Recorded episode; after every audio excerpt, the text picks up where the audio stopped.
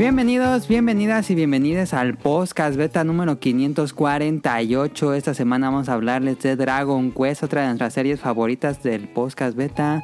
Em, vamos a hablarles de la película de Batman. Vamos a hablarles de un anime chiquito de 3 minutos y muchas cosas más en este podcast beta 548. Tengo invitados.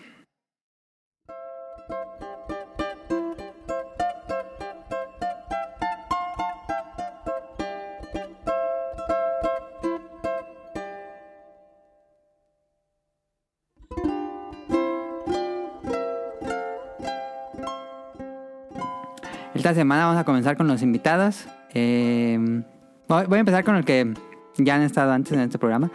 Eh, tenemos a Rob Sainz que regresa desde Showtime. Showtime es el podcast hermano del podcast beta que está ahí en Langaria y nos acompaña nuevamente. Es todo un placer tenerlo. No, no, no, el placer es completamente mío. Muchas gracias por este, considerarme para este tema tan interesante, sobre todo lo que nos eh, cuestionaremos más adelante, pero más que nada, este, bendecido me siento al estar en compañía de, digamos, titanes en cuanto a, Dragon Quest, como los que, bueno, ahorita presentarás. Muchas gracias eh, por invitarme. Ahí está. También tenemos a, a Rion Jun, por supuesto. Eh, fue el que se le ocurrió el tema. De hecho, él estaba tuiteando ahí. Y, yo le, di- y creo que mencionó en su tweet sí, que le gustaría hablar de- del futuro de Dragon Quest. Y yo dije, ese, ese que es un tema. y ahí me lo. Me gané el, el tema de- con Rion y ya estamos grabando este programa. Muchas gracias, Rion. No, muchas gracias a ti por darle espacio como que a este tipo de temas. Pues realmente mucho de este origen fue de que, eh, como ya les había platicado en otros podcasts, estaba rejugando el 11 para platinarlo.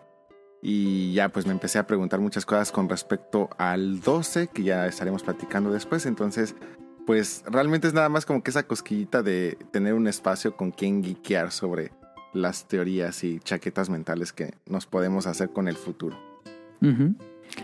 Y por primera vez nos acompaña Andy, que le mandamos casi siempre saludos en la última parte del programa. Eh, y pues es todo un placer tener a Andy, que es una fanática de Dragon Quest y de Shin Megami Tensei, Persona y todo lo relacionado a RPGs de Atlus. Sí, todo lo chino. Hola, ¿qué tal? Buenas noches, días, tardes, donde quiera que lo estén escuchando. Muchísimas gracias, de verdad, muchísimas gracias. Fue como, ay, no sé, como en el regalo prometido cuando en el desfile Arnold este, le dice, lleve a, a su hijo, algo así sentí cuando me envió este mensaje. Muchas gracias, de verdad. Estoy muy emocionada, así que pues, Que Andy es una escucha, que bueno, escucha semana a semana. eh, y pues ahí siempre platicamos en Twitter, pero ya, ya, ya falta que él estuviera aquí con nosotros para platicar de, de Dragon Quest. De hecho, yo recuerdo que cuando empecé a hablar con Andy, su nick era Andy la Luminaria. Ah, Ah, sí, sí, sí. sí. Sí, sí, así lo andamos campechaneando. Digo, ahorita tengo el de Pikachu significa mil veces más poderoso que Dios. Pero, pues sí, Entendí esa referencia al podcast de la semana pasada. sí, está muy bueno, la verdad. Muy, muy bueno. Muchas gracias. Y bueno, este, para ir empezando esto, eh, ya saben, las secciones clásicas del programa. ¿Qué jugamos en la semana? Si quieren, como, como los fui presentando, si quieres empezar tú, Rob, ¿qué juegas en la semana? Híjole, he estado jugando un poquito, sobre todo esta semana un poquito, la pasada sí jugué un mochito de Horizon Forbidden West, eh, que veo que también Adam lo está jugando y la verdad es que creo, bueno, primero que nada reconocer el talento para tomar fotografías que siempre, siempre nos, nos, eh, nos engalana el timeline en, en Twitter, Adam, con sus screenshots de todos los juegos, pero... baña. Pero creo yo, creo yo, muy en específico o muy en particular, con Forbidden West te has estado volando la, la, la barda, pero No, pero es el juego. pocos. Eh, justamente pues, hacia eso iba, porque eh, muy a pesar de quizá algunas otras opiniones que puedan tener de, de no tan favorables del juego, creo que al menos a la vista es un festín ese mendigo Sí. juego. Eh, creo que empieza medio engañoso porque aunque se ve bien en los primeros minutos es cuando llegas al al elevador o la tirolesa de, de la intimidación, en donde dices, ay, güey, o sea, esta cosa ya está, eh, está increíble. La verdad que sí, hay ratos en donde se ve mejor que cualquier película que puedes ver incluso en 4K. Ujú, Y me pregunto cuánto tiempo nos hará falta para que incluso se hagan películas así en tiempo real con, con motores gráficos en 3D. Porque también, no sé, Adam, si te tocó jugar ver el demo de Unreal 5. ah, el de Matrix, no, no lo bajé. Ajá. No, está, está, bien chulo también, ¿eh? Ya me emociona mucho lo que podremos jugar en próximos años en estas en nuevas consolas, una vez que se les empiece a quitar el miedo de olvidarse de las consolas viejitas. Pero más allá de todo eso, me ha gustado muchísimo. Creo que el brinco entre el primer Horizon y este eh, fue gigantesco en todo sentido. Creo que, como igual lo comenté en el podcast la semana pasada, el- el Showtime, creo que Forbidden West no solo hace más que Zero Dawn, sino además lo hace mejor en prácticamente todos los sentidos. Entonces, híjole, la estoy disfrutando a lo bruto, no quiero que se me acabe y creo que más o menos vamos por donde mismo en el sentido de que ya llegaste, voy a hacer lo más críptico posible para no spoilear a nadie, sino hasta en el momento en que lleguen a esa parte de la historia se den cuenta de qué hablo. Eh, estoy en medio de una de las tres cosas que debes de hacer Mm, una ya. vez que llegas a la mitad del juego. Sí, yo ya conseguí dos cosas de las tres que te piden. ¿Te fuiste sobre de ellas directamente entonces? No, llevo un resto de misiones secundarias. Están bien buenas, ¿verdad? Sí, pero están bien largas las misiones secundarias. En general, Sí, la, la verdad. de lo que llevan, sí se está disfrutando el juego para hacer una secuela tan esperada de pues una de las nuevas franquicias importantes de Sony. Completamente, ¿eh? Eh, Vale la pena cada maldito centavo que le, que le he invertido. Porque yo creo que Zero Dawn, aunque sí fue un trancazo y fue una revelación y fue una... eh, no es un juego que se vea ni se sienta viejo necesariamente, pero lo que sí se nota es que fue como... Como el Killzone 1, que fue como que la demo técnica, pero que te la vendieron como juego. Y este es ya así de que, ok, ya nos dimos cuenta que la propuesta que traes está chida, que le gustó a la gente. Y Sony les aventó carretadas de dinero para que hicieran todo lo que fuese necesario para cumplir su visión, que parece que es lo que hicieron con, con Forbidden West. Sí, sí es... Bueno, gráficamente es como state of the art, como le dicen, porque sí, yo... Está muy impresionante. ¿Saben más o menos como cuánto, cuántas horas es de campaña? Si no te fueras eh, por side quest y todo eso. Yo no sé. ¿Tú? Un estimado, yo me imagino, o sea, porque la mera verdad, yo creo que una vez que, como ahorita decimos crípticamente, una vez que completes eh, los tres mandados ¿Va a pasar algo principales de las. Así es, no va a terminar ahí No. necesariamente. Yo asumo que si no le metes mucho empeño a las misiones secundarias, probablemente creo que sí le puedes meter entre 30 horas más o menos Ah, en, como dicen por ahí, hacerle el mainline de la pura historia principal. Ah, yo creo que sí. Yo llevo 40 horas. 42 Pero- horas voy a llegar. 42. Pero completamente estoy así hablando en mi total ignorancia.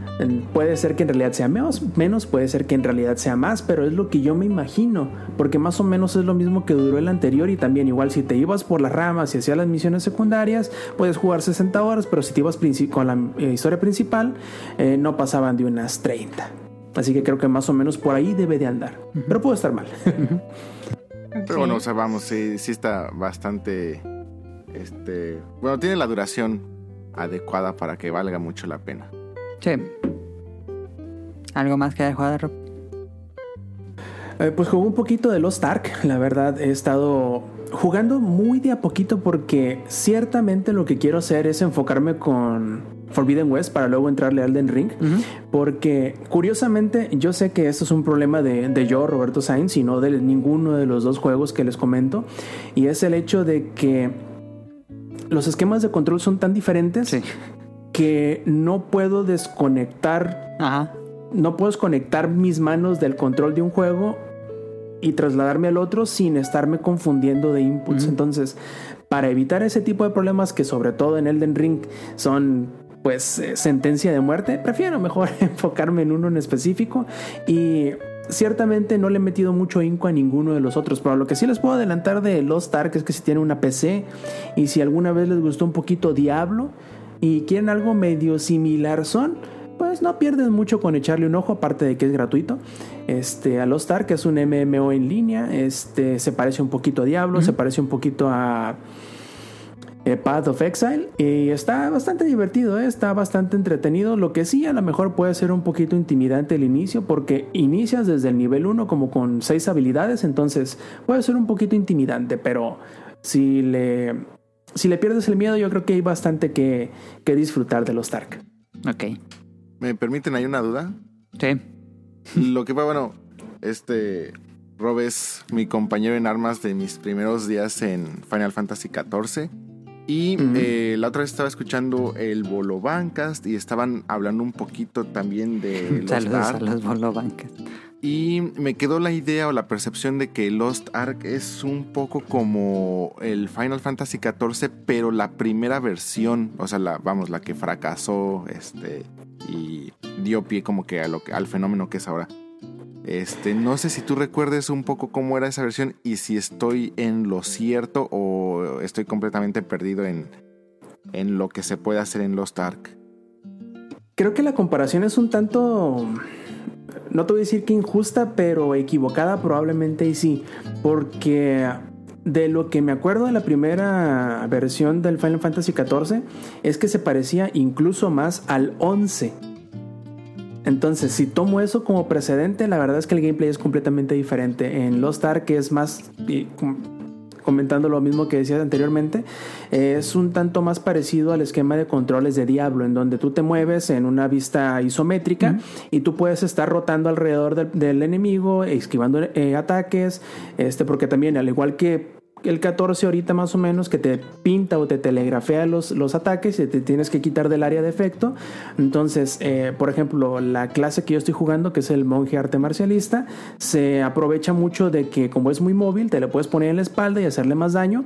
Un poquito similar a lo que es el monje en el Final Fantasy XIV en ese estilo, pero no se parecen en gameplay en, otra, en otros aspectos. En realidad no hay personajes que curen tal cual, no hay un personaje, un que podemos llamar soporte, pero casi todos se tienen sustento, se autocuran ellos mismos. No sé si contestó tu pregunta, Oh, ya no escucho a Rian, creo. Este, Está comiendo pizza. No, este, no, lo que pasa es que me puse a hablar como menso y te había muteado el micrófono. Este, no, sí, le suena, entonces bien. Le seguiré buscando algunos videos. Y ahora ya llegó la comida de Rian. Perdónenme, ya Tuve por tu comida. De, paso le pregunto a Andy qué jugó en la semana. Pues yo sí ando medio retro. Esta semana estuve jugando Legend of Zelda Majora's Mask en el servicio de Switch Online. Ok. Ah, pues Majora's Mask me gusta muchísimo, muchísimo, pero muchísimo. es mi Zelda favorito. Ok, Aunque mm, sí siento un poco extraña la adaptación de a Nintendo Switch. No porque vaya mal o algo así. Ah, ¿Pero prefiere la de 3DS? No, de hecho no ah, me gusta tanto la de 3DS porque uh, le hace cambios que a mi parecer mm, no le aportan mucho. Por, Bueno, no sé si tú jugaste ambas Yo jugué la de 3DS nada más, la de 64 nunca la toqué. Ah, ok. Bueno, es que no, no sé igual tú, Rob, si llegaste a jugar los dos o, o, si te gusta. Este... Eh, me gusta Zelda sí, pero mm, como no fui de la generación del 64, me refiero que no lo mm, tuve. Lo que sí hice fue verlo. Ah, ok. No, yo sí.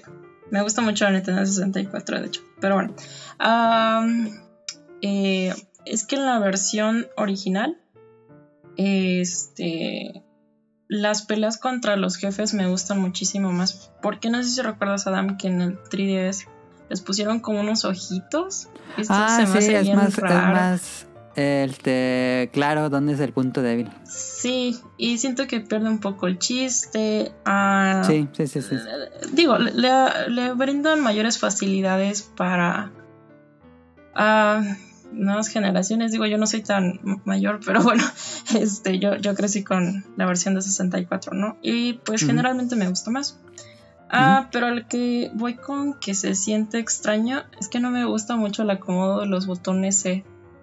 Está bien raro, porque, o sea, los botones C los... El acomodo del ah, control ha sido una queja mucho del Switch Online. Sí, sí, sí, sí, porque, o sea, eh, se sustituye con el stick derecho, pero como el stick derecho es muy sensible, luego Sí. haces otras cosas. pero bueno, em, pues sí, ahí voy. De hecho, siento que me he tardado un poco más de lo normal, porque por ejemplo, ayer me eché el segundo templo, o sea, Snowhead o Pico. Nevado, depende cómo lo ubiquen. Sí. Y usualmente, pues, como me lo sabía de, de corridísimo todo, este, pues me tardaba como hasta el segundo día. El speedrun. Ajá, sí, sí, sí. Sí, me encanta, me encanta intentar speedronear lo más que se pueda, porque, digo, no se puede hacer todo en los tres días. Eh, No. Hay cosas Ah. que chocan entre los días. Sí. Pero, ah, pues ahí voy, ahí voy. Eh, igual creo que le estoy poniendo como un poco más de atención a los diálogos.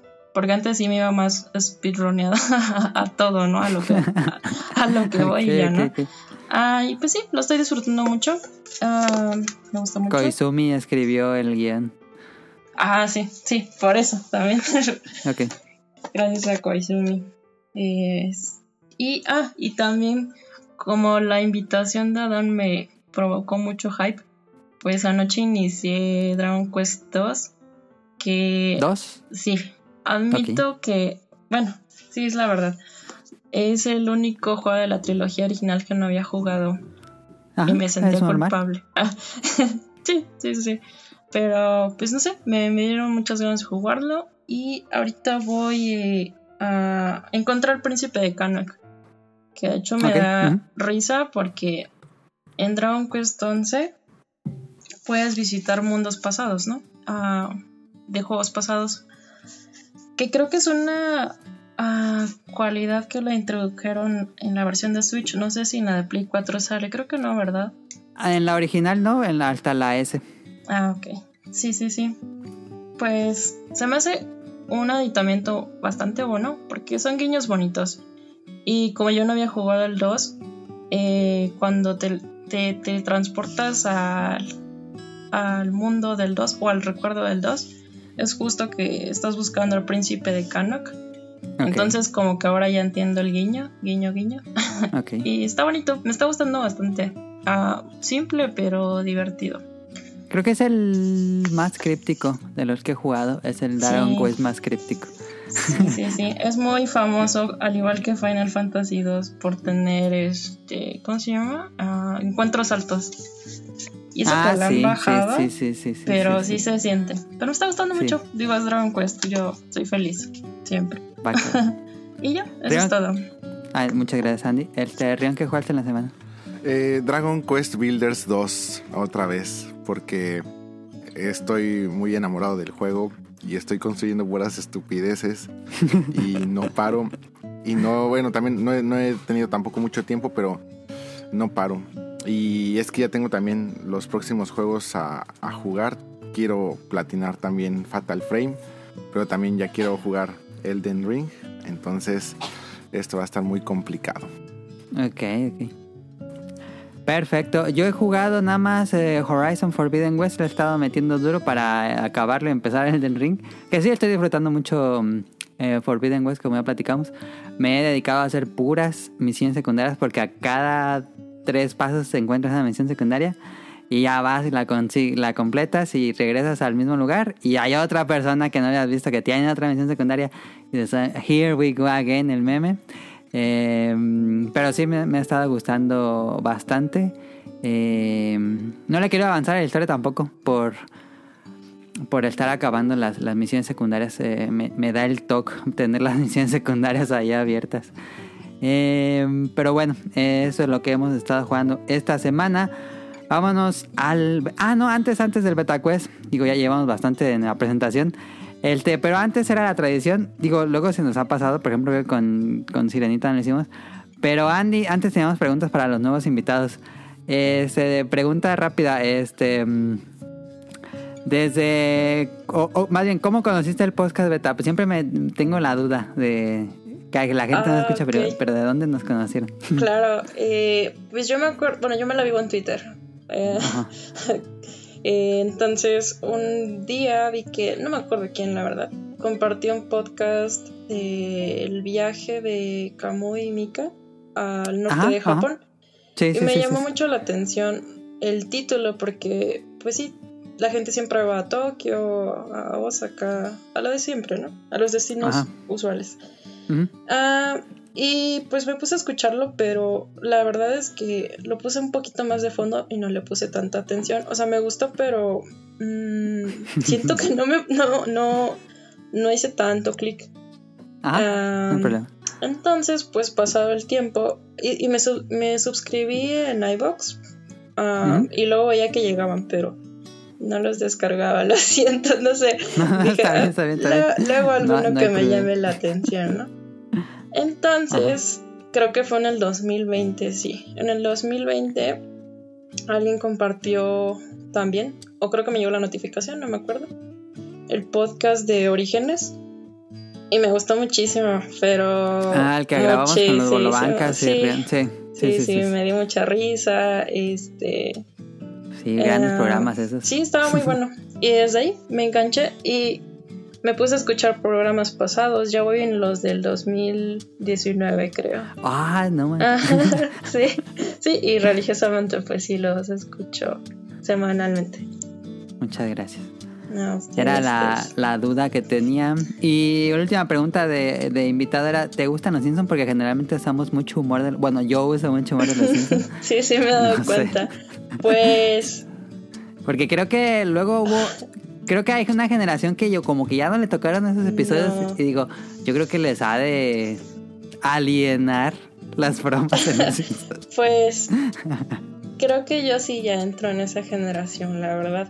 Porque, por ejemplo, cuando hizo el chistecito comentario y que sí quiero comprarle, bueno, regalarle a mi hermano el Den Ring para su cumpleaños, Rion me puso un meme que no entendí de los Simpsons y fue como, ah, ok, creo que esto es chistoso, pero no entiendo, lo siento. Con razón que- me dejaron en visto. Perdón. Así que, o sea, sí, sí, sí ubico algunas cosas como lo de no vives de ensalada o Ok, ok, ok. creo que El meme. quiero fumar. o- sí, no, creo que, ¿qué? Cuando Bart se queda en una banca viendo mujeres con cigarros. Bueno, algunos, ¿no? Pero no, no te los manejo, la verdad. Ok, ok, no te preocupes. Contesto para los que no nos escuchan. Andy puso palabras más, palabras menos que le quería comprar Elden Ring a su hermano Ajá. para ella también tenerlo. Entonces le puse la imagen de cuando Homero le regala a March una bola de boliche Ah, que se sí, llama sí, Homero cuál, sí. para que porque como sabía que no le iba a gustar pues eh, él se iba a quedar con el regalo. Ajá. Entonces pues ya de paso pues le, le puso Homero a la bola y todo eso. Ok. ok. Ahí está, perfecto. Ahí el- la aclaración para no hacer tanto humor en la Simpsons. Pero bueno, este, vámonos al Beta Quest, el primer Beta Quest de Andy.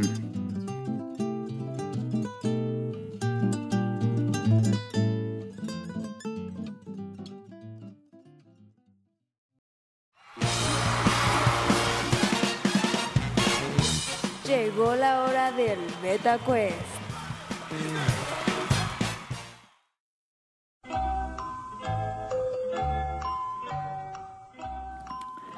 Esta semana me tocó, decidí hacerlo yo porque Rion ya tenía bastantes y iba a decir Rion, no, ya cada que me invitan yo voy a hacer el Beta Quest, ¿o qué? Y esta semana va a sonar ególatra, va a sonar ególatra. Pero esta semana el Beta Quest es del podcast Beta. Vámonos. Ok. Vengo preparada. Hasta 2019. Exacto. Sí hizo su tarea. Eh, voy a decirle la pregunta, no hay opciones. El primero que conteste, mm, pues ganaría. Bueno, si está correcta, ganaría la pregunta. Si no está correcta, los, demás pueden seguir participando. Entonces, este es muy, muy fácil. Nada más Qué bueno que no preguntas está jefe Estómago. Con respuesta abierta. Este, pregunta 1. ¿En qué año comenzamos a grabar episodios semana a semana? ¿En qué año comenzó el 2008. podcast beta? 2008 dijo Rion. Eso es falso. 2010. 2010 dice Andy. Eso es Correcto. Eh, puro chiripazo, la verdad, no sabía. Está, perfecto. Sí, la atinaste al. Es el 4 de octubre del 2010, el primer podcast beta beta. Em, pregunta 2. ¿Cuántos logos ha tenido el podcast beta? Dos. Dos. Rion dijo dos. Y la respuesta correcta es dos, correcto. Tenía un logo muy improvisado al inicio que duró muy poquito. Y luego ya me inventé el logo actual que ha tenido mm, ligeras modificaciones de colores. Este, pero ha sido básicamente el, mismo que hemos tenido por casi todos los años. Punto para Rion. Em, menciona una sección que haya desaparecido del programa.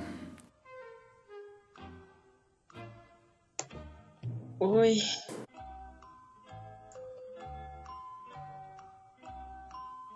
Yo me acuerdo de las del sitio, pero las de. Hijo, está, difícil. Hay varias, hay varias secciones. Y ya no hacemos. Snack Hunters aplica. Ah, no. Ese sí es un proyecto aparte. Me imagino a Jefe Tomar gritándole a la pantalla ahorita. Apretando su puño. Moviendo su puño. Nadie. Mm, Quedamos. pues no, nadie, a ver. Ok, va, va, va, va. Por lo menos puse tres. Antes teníamos Betangri, era una canción, una sección donde nos Sí, peleábamos, nos, cierto. nos quejábamos de algún tema en particular, pero creo que era una sección bastante tóxica y la, la decidimos desechar. Eh, y también teníamos en los inicios del programa, eh, despedíamos el programa con la última sección que eran lanzamientos digitales. Y mencionaba lanzamientos que hubo en las plataformas de Xbox 360 o PlayStation. Eh, ¿Cuáles fueron los lanzamientos digitales? Cuando había Xbox Live, Arcade y esas cosas, mencionábamos eso. Eso ya tiene mucho. Y también en los primeros años decíamos noticias de videojuegos. Decíamos tres noticias de videojuego. Y poníamos la noticia que a nadie le importa. Era lo gracioso de esa sección. La noticia que a nadie le importa. Que por lo general era una que yo escribía, yo sé. no, no sé. Eh, ahí está. Eh, esa, no hay punto para nadie. Eh, cuarta pregunta. ¿Cuál fue el opening de anime del que hablamos hace dos programas, el 546? My Dress Por- Darling. Eso es incorrecto. ¿Cómo? Ranking of El Kings. pasado fue Pokémon. No. y luego- Eso es incorrecto. Ah, yo iba a decir eso. Um, Estás libre, te dejaron libre el camino, Andy. híjole, no me acuerdo. Eh, la de Ah, pues, Blue Period fue hace como un mes. Y es la única que me acuerdo. Espera. No, esa no. Mm, No, ay, pues solo no. me entonces. acuerdo de Osamu Ranking. Ajá. Cuando les digan a decir, ah, sí es cierto. El pasado fue el de Pokémon, pero el antepasado fue el de Akevis Sailor Uniform. Sí, cierto. Ah, sí, cierto. No sé por qué borré en mi mente esa serie. Y a mí me gusta mucho el manga. Ah, que no sabía. Ah, y última pregunta. Va empate 1-1 Andy y Rion. Última pregunta, muy fácil. ¿Qué curioso apellido comparten todos los integrantes originales del podcast beta? Nakamura. Nakamura. Un punto para Rob, lo dijo primero. Estaba esperando que terminaras de decir la pregunta. Ahí está. Ah, sí, cierto. No me acordaba de ese dato. es cierto. Pues ahí está el, el Betacuest de esta semana. Quedó empate 1-1 y 1. Qué amigos. Eh, pues sí, ahora sí no gana nadie porque no tenía otra pregunta. Fíjense que tenía otra pregunta. Échala, Pero- échala. Eh, como este Betacuest lo había hecho hace semanas, era un Betacuest que tenía guardado hace tiempo. Una pregunta que ya no es válida era: ¿qué otro podcast se sube a Langaria? Comics Army. Está fácil. Saca uno de, de Amazon y el que se acerque más gana el punto del desempate triple. ok, va que va. Voy a abrir Amazon. Amazon. ¿Quieren sección de videojuegos o quieren sección normal? La cosa más random que te encuentres para que se ponga divertida la cosa. Ok, la cosa más random. A ver, ¿qué es esto? Ni siquiera sé qué es este producto. Mm, ok. No sé si ubiquen, pero los deportistas usan unas bandas, unas cintas que llaman cintas deportivas que se ponen en las lesiones. No sé si las han visto. Sí. unas cintas azules o rojas. Cintas cinéticas, creo que les llaman, ¿no? Ajá, cinta de kinesiología. Y el paquete que vende Amazon es cinta de kinesiología, seis rollos, son seis rollos, resistente al agua, de 16.5 pies, la, la- pues lo que mide la, la cinta. ¿Cuánto creen que cuesta este paquete de seis rollos de cinta kinesiología? El que se acerque más gana. 180 pesos. 430 pesos. Ay, perdón. Rob dice 180 pesos, tú Andy, 430. 430, tú Rion. Es sin pasarse, ¿verdad? No, el que, el que se acerque más. Ah, mm, pues a ver, me voy por. Es que no tengo idea cuánto cuesta esas cosas. 500 pesos. 500 pesos. Andy dijo 430 30. y Rob dijo 180. Ujú. El precio es de 280 pesos. ¿Quién se acerca más? es uno de esos buenos eh, ejercicios. Creo que yo por ser cerrado. Sí. Sí, ¿no? Por 100 pesos. ujú. Sí. Sí, sí, sí, sí. Ahí está. Pues gana Rob. El Beta Quest. Yay. Listo. Como, Ahí está, como dice era- el dicho, caballo que alcanza gana, ¿o cómo es? Sí, porque no, no había ni- anotado, atinado ni una más bien. Listo, pues este es el betacuest para romper el hielo. Vámonos ahora sí al tema principal.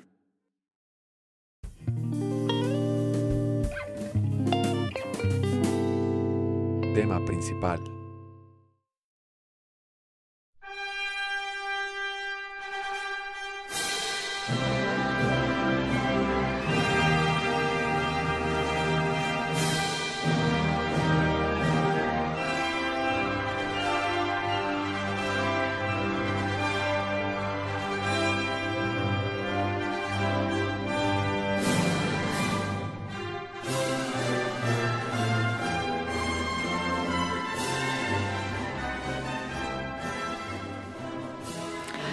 Como les dije al inicio del programa, vamos a hablar de Dragon Quest y el futuro de la serie. Porque vamos a hablar del futuro, van a decir, pues si no se ha anunciado nada nuevo, ¿de qué están hablando?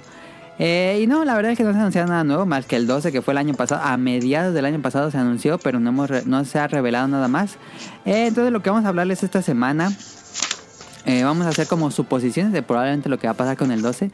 Y más allá, más allá del 12, porque creo yo personalmente que el 12 va a ser el último juego del, del trío original, que es Akira Toriyama, Yuji Horii y Koichi Sugiyama.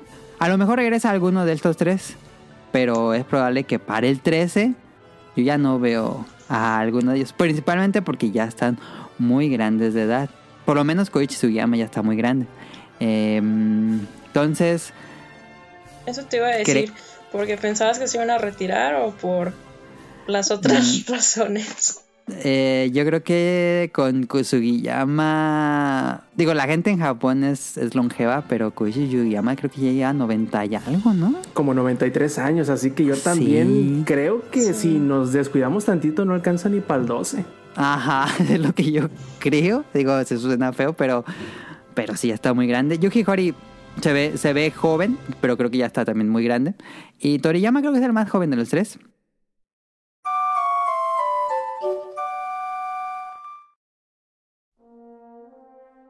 Pero antes de empezar a hablar de Dragon Quest, estoy grabando este audio ya solo como extra.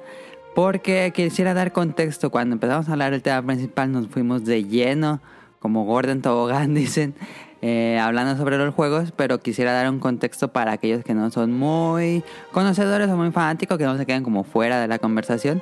Entonces, ligero contexto de Dragon Quest. Dragon Quest es una serie de videojuegos que nació en 1986 con el primer juego. Eh, fueron creados por la triada de Yuji Horii, que es el director del juego, Akira Toriyama, que ya lo conocen, es el dibujante mangaka de Dragon Ball, y Koichi Sugiyama, que entra a hacer música a Enix porque le gustó uno de los juegos de Yuji Horii. Y él ya había hecho mucha música para televisión y películas. Em, los juegos, antes de, de Dragon Quest, había intentos de RPGs, pero tal cual el RPG tradicional que conocemos, de que vemos el enemigo en pantalla y tu personaje ataca, luego el enemigo ataca y luego otro personaje ataca. Esta serie de turnos se quedan a partir de Dragon Quest, fue el que pone las bases y después llegaría Final Fantasy, Pokémon, todo esto. Por supuesto, sin Dragon Quest no tendríamos eh, las series principales de RPG. Eh, entonces es muy, muy importante clarificar esto. Eh, ¿Qué más? ¿Qué más les puedo decir de, de Dragon Quest? Eh, la serie en América se ha llamado Dragon Warrior hasta el 2002, que ya llega como Dragon Quest tal cual, porque hubo cierto conflicto de licencias con Dungeons and Dragons y un juego de mesa que había. Eh, ha tenido juegos desde el Famicom al Super Famicom hasta el PlayStation 1 y Nintendo 3DS, Nintendo 10 digo, y Nintendo 3DS. Eh, y la última entrega de la serie es Dragon Quest 11 que salió hace mm, hace como 4 o 3 años. eh, que eh, podríamos decir que es, la, es el juego cero que hace una conexión interesante con todos. Spoiler. Y bueno, ahí está eh, un poco de contexto para, para que sepan que un poquito más de la serie para aquellos que no están tan familiarizados porque en el en el en el tema nos vamos así de lleno soltando datos y todo eso pero quisiera poner en contexto a aquellos que no son tan fanáticos como nosotros. Espero les haya servido así que comenzamos con el tema principal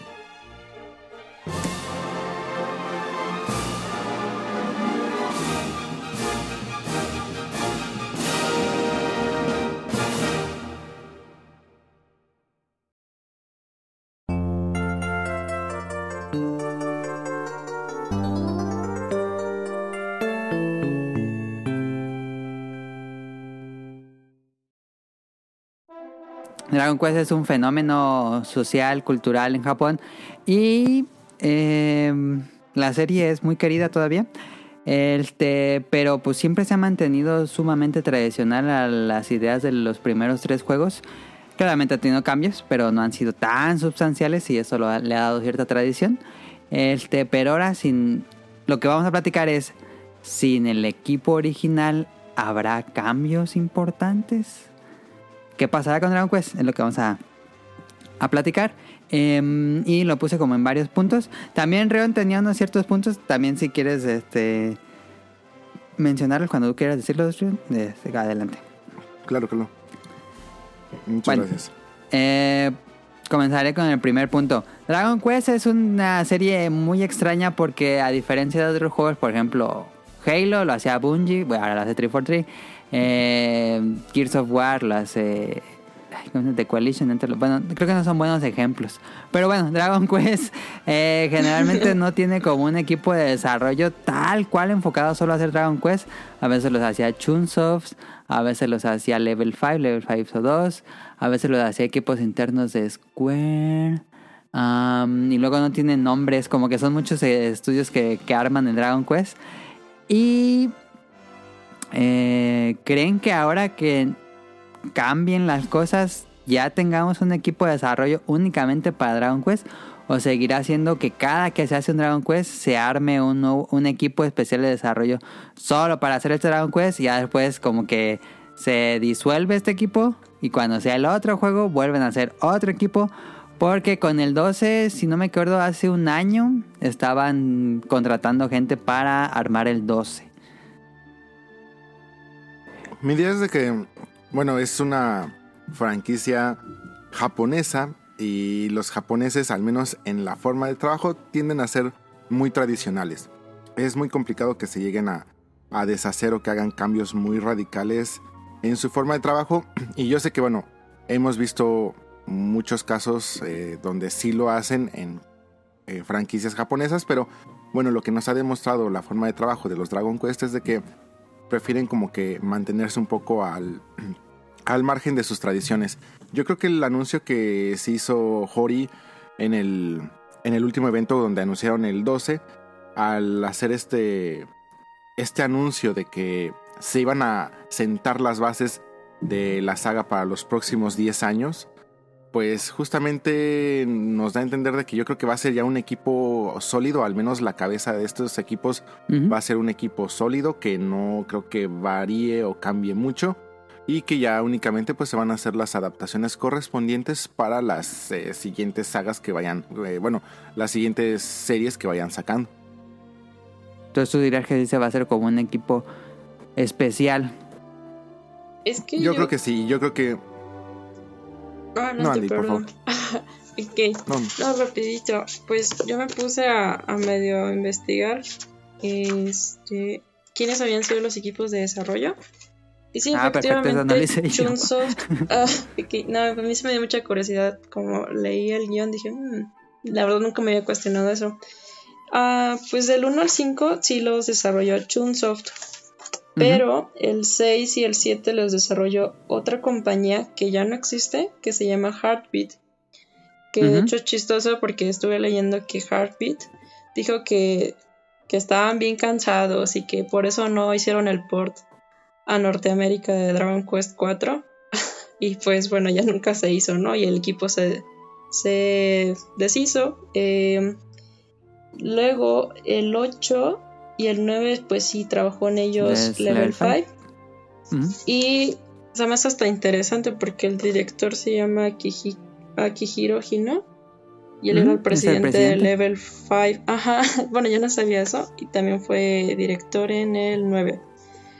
Ujú. Y por último, bueno, el 10. Ay, perdón, me lo salté porque. Bueno, es que el 10 es un proyecto muy aparte. El entonces, 13 es un eh, juego vivo que va creciendo con los años. Es difícil.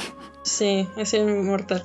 Bueno, el, el 11 eh, vi que el desarrollo corrió por parte de Square Enix y Armor Project. Armor Project me llamó mucho la atención porque es el primer proyecto ah, de la serie principal por parte de ellos.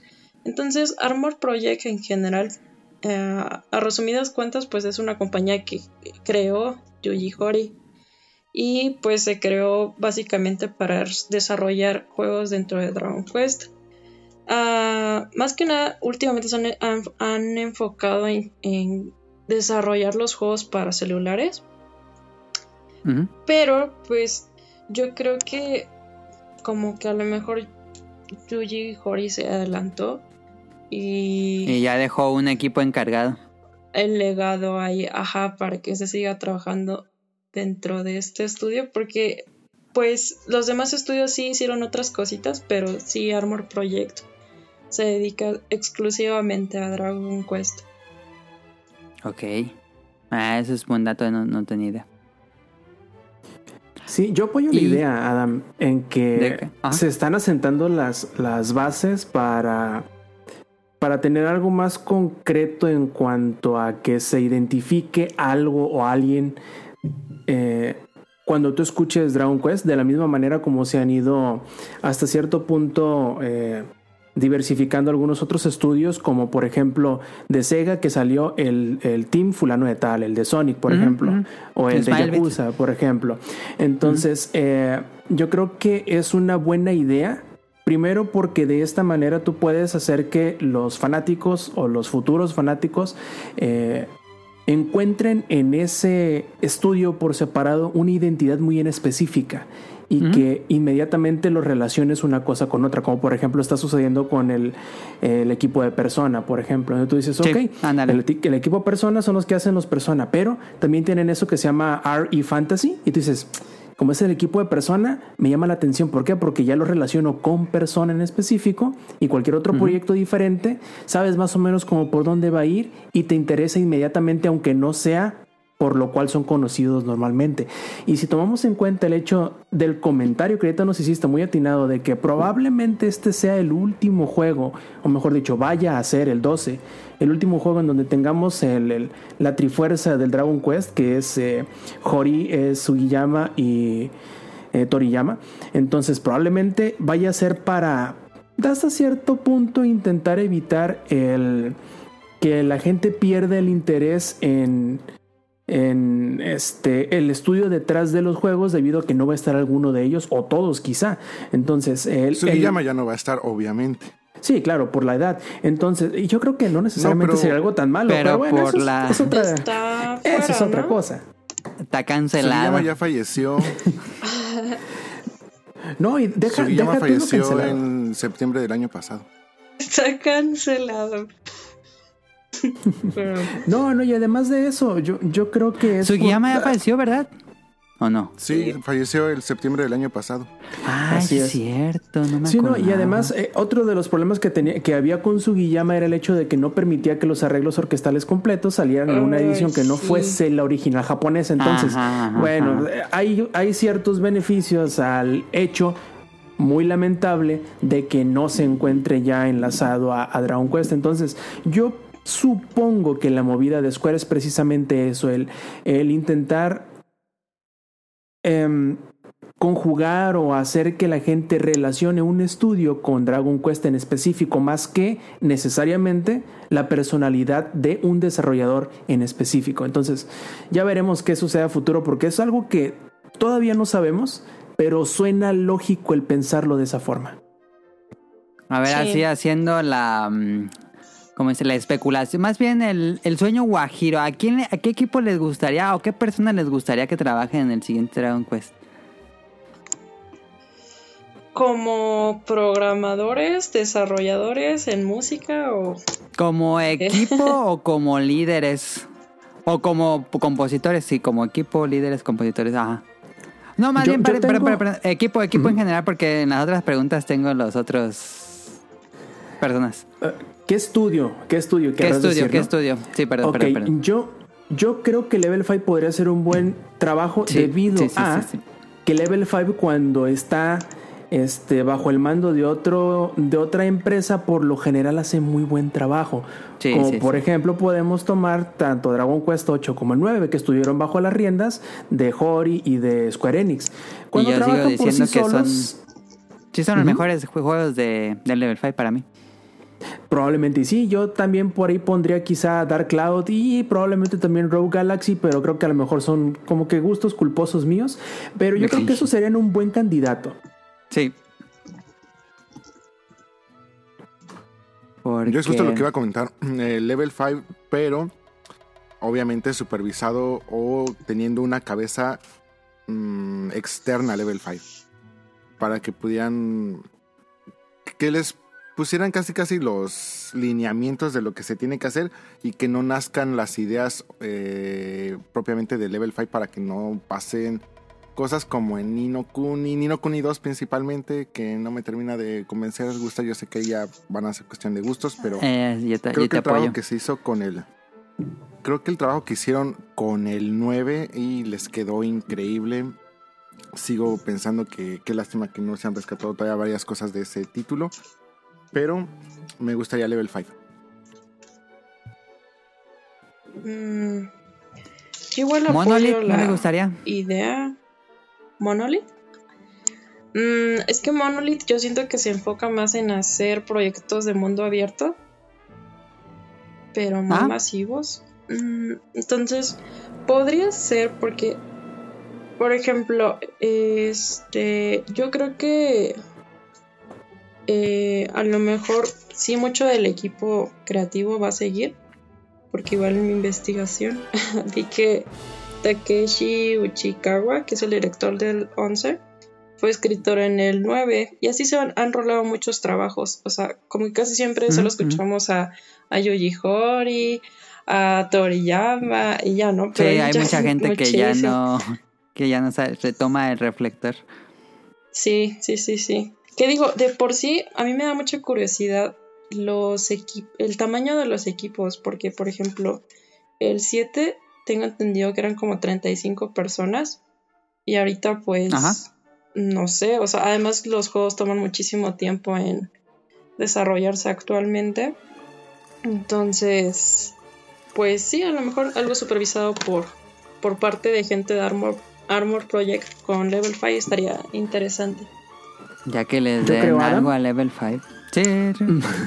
Yo creo, Adam, que por un, por un lado apoyo tu, tu sugerencia de, de Monolith, pero de hecho esto lo quiero comentar también un poquito más adelante, pero como que haciendo el foreshadowing para eso, creo que uno de los atractivos más interesantes de Dragon Quest es hasta cierto punto su necedad de no querer ajá. necesariamente abandonar lo que eh, el sentimiento de lo clásico que tiene la serie.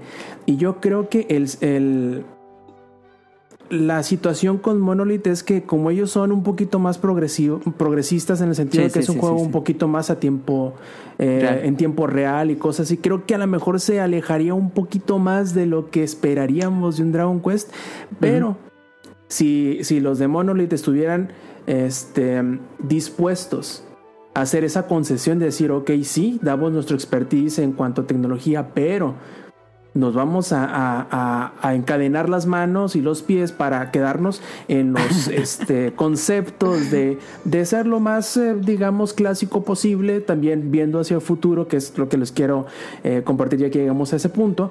Eh, yo creo que sería una muy buena sugerencia. Ok. Lo que pasa es de que también habría que ver hacia dónde va a estar esta nueva mira, este nuevo enfoque de los Dragon Quest y qué tanto se va a separar de lo que conocemos hasta ahora.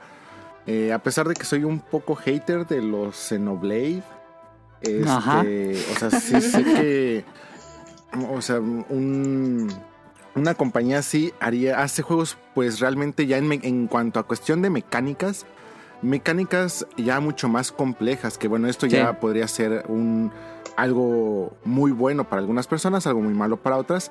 Y este yo creo que es el contraste mucho más grande que tendría contra lo que conocemos actualmente de Dragon Quest, que es algo muy tradicional, muy simple, muy sencillo, que hasta hay veces donde de una mano puedes aventarte gran parte del juego sin ningún problema.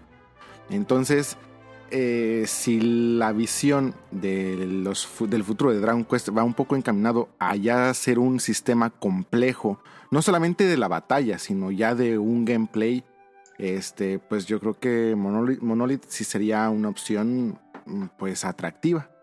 A ver, pasemos a lo que sigue. Gameplay. Yo digo de entrada que el 12 va a ser muy tradicional. Quién sabe los que sigan. Pero yo creo que todavía el 12 vamos a ver peleas por turnos. ¿Ustedes Adam, qué dicen? ¿Me permites interceder un poquito y, y como Sí, quedar sí, un pasito para atrás? Como nos habías preguntado primero estudios y no necesariamente personalidades, me contuve en decir cuáles serían mis sugerencias y de personal directo de Square que ya tiene. Ah, el que. A ver. Ah, el que tenían. Más adelante tenía en cuanto a directores. Pero ah, no bueno, entonces decir- me espero entonces, me espero Ah, entonces, ok, no te preocupes. ok, ok. Porque creo que ya sé quién vas a decir. Em, Predecible soy. No, sí, perdón, perdón. Este, pero sí, ahorita hablamos de directores, que yo también tengo, tengo varias sugerencias en directores.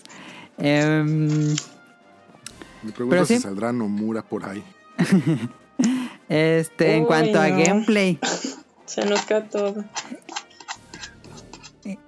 ¿qué, qué, Hay más que se nos cae, yo creo que mm, lo quiero mucho, pero nos hablaríamos de juegos que se van a anunciar o que van a durar 10 años y el resultado final va a ser completamente distinto a los que nos enseñaron en el año 1. Por eso Monolith me gusta porque dice, sale ese día y sale ese día y, y no tarda tanto en sacar el juego. Me, me gusta eso de Monolith. No, no hace muchas corti- cortinillas de humo. Es muy directo. Ujú. Sí, es muy directo.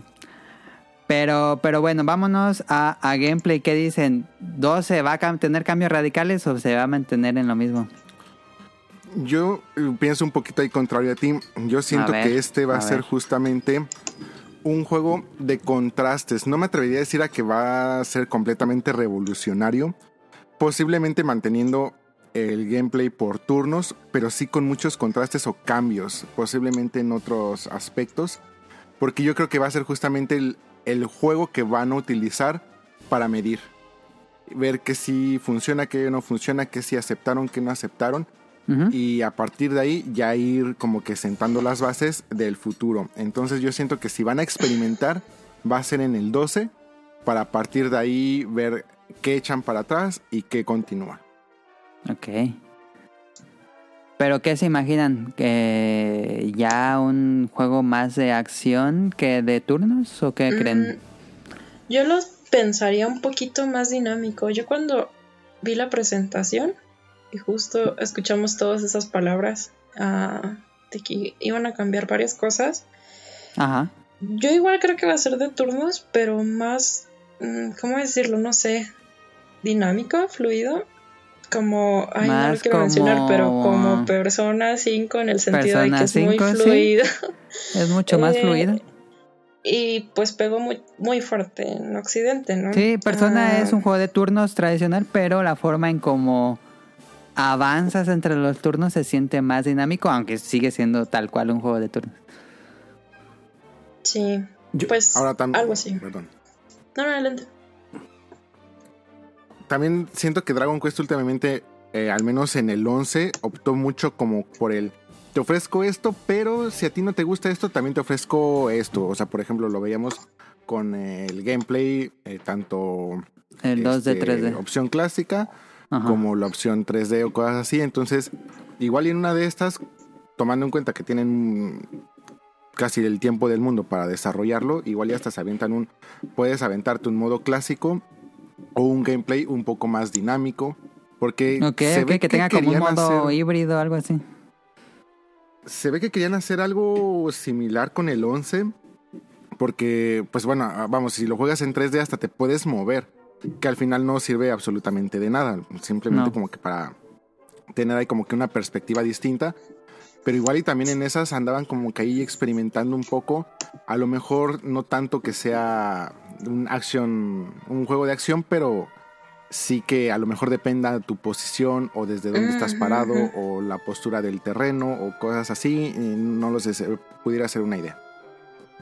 Sí, hay potencial ahí. Sí, porque a mí me gustaba mucho moverme, pero pues sí, es más estético, ¿no? O sea, no pasa nada.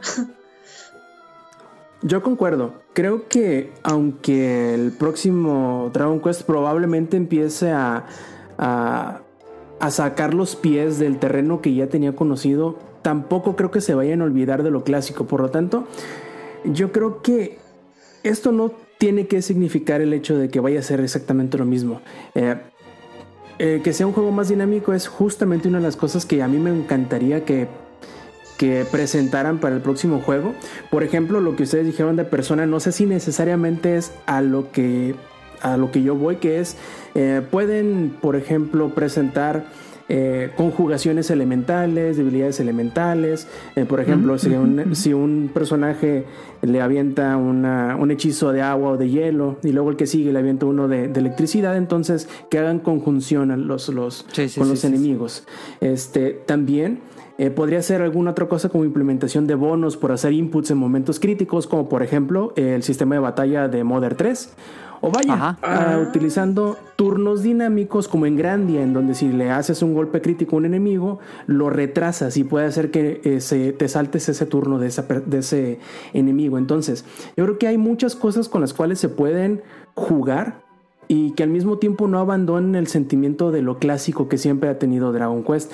Eh, también em, yo creo que pueden intentar hacer algo de algún eh, sistema en tiempo real hasta cierto punto, pero no necesariamente que abandone eh, la sensación de, un Dragon Quest.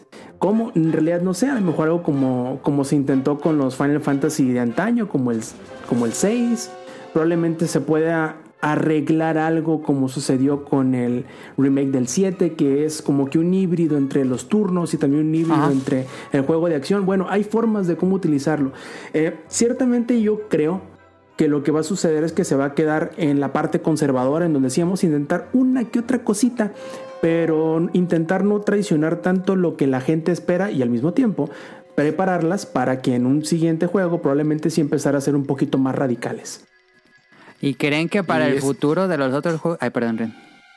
No, no, dale, dale. Ah, yo iba a decir que para los siguientes ya llegamos o todo va para juegos pues más este tiempo real, ¿creen? Que en algún momento se deje de usar turnos. No creo. Lo que pasa es que a lo mejor ahí iba, o puedo conectar un poco el comentario anterior. Eh, no sé si han visto gameplays de Dragon Quest X, el MMORPG de Dragon Quest. Eh, juega con un sistema, pues yo creo que mm, pudiéramos decir que es lo más cercano a este balance entre un RPG en turnos con un poco de toma de decisiones en tiempo real. Eh, donde sí depende mucho, pues incluso tu posición, este, pues qué tanto te afecta o qué condiciones pudieran estar causando, pues otros enemigos o incluso el mismo ataque del mismo enemigo, cosas así. Yo creo que si podemos ver un poquito más hacia lo que se está trabajando en Dragon Quest Online, pudiera ser incluso hasta un sistema muy atractivo, obviamente un poquito más pulido para un juego offline. Eh, para las próximas entregas. Em, no es justamente lo que se va a hacer con Dragon Quest Offline, este, porque ahí lo que están haciendo es tratar de aterrizar lo que ya se tenía a un juego, al, sistema clásico que ya conocemos. Pero eh, si llegan a tener ahí como que un tiempo o algo así, vean un gameplay, principalmente si lo pueden hacer, que sea de la última actualización, de la última expansión y vean cómo son las batallas este, por turnos, porque yo, yo siento que ese tipo de batallas un poquito más pulido pudiera ser también una buena solución al futuro del gameplay en cuanto a batallas. Ah. yo he visto gameplay, pero no lo he entendido. Sí, mm, dos puntos adicionales que no sé si necesariamente entren dentro del gameplay. Este, el primero es que se que haya más diferenciamiento visual con las cosas que te equipes, porque aunque se han ah, dado pasos poco a poquito en esto, creo que en el, en el 11 todavía pudieron haber metido más variedad visual en los modelos de los personajes que vaya, no es que con eso no abandonas lo clásico, sino al contrario, abandonas lo arcaico, yo creo. Eh, pero bueno, ya veremos. Acompañado de esto también podría ser un mayor repertorio de equipamientos para dar más variedad a, las, a los builds y a las subclases, que aunque sí hay subclases de cada uno de los personajes, digamos que a final de cuentas pudiese haber más variedad para que la gente, digamos que haga más suyo el juego. Ya por último, me gustaría que tuvieran un poquito algo de historia cambiante o que tuviesen un poquito más de contenido adicional más allá de los eh, jefes opcionales, que simplemente es para hacerlo más difícil. ¿A qué te refieres? ¿A historias? Como sí, por más interesantes, más expandidas. Así es, porque casi no las hay, seamos sinceros. En el 11, aunque sí hay una que otra sidequest, en realidad casi todas son para los jefes opcionales. No hay más exploración de mundo que la línea principal de la historia, que no digo que sea algo malo, digo que es algo que puede incorporar y que lo único que puede ganar es que la gente se meta más en el mundo y se eh, encariñe más con los personajes y con el universo. Nunca está mal el meterle un poquito de world building a tus historias y sobre todo en los juegos tienes la posibilidad de no solamente leerlo y escucharlo, sino jugarlo y vivirlo. Sí, sí es cierto. Muy atinado. Hasta incluso podríamos decir que hemos ido un poquito para atrás en eso. O sea, yo me acuerdo que cuando acababas el 8 todavía tenías los dragones. dragones, Que si no recuerdo eran mínimo tres. Eran siete, ¿no? O eran. Sí, sí me acuerdo que eran.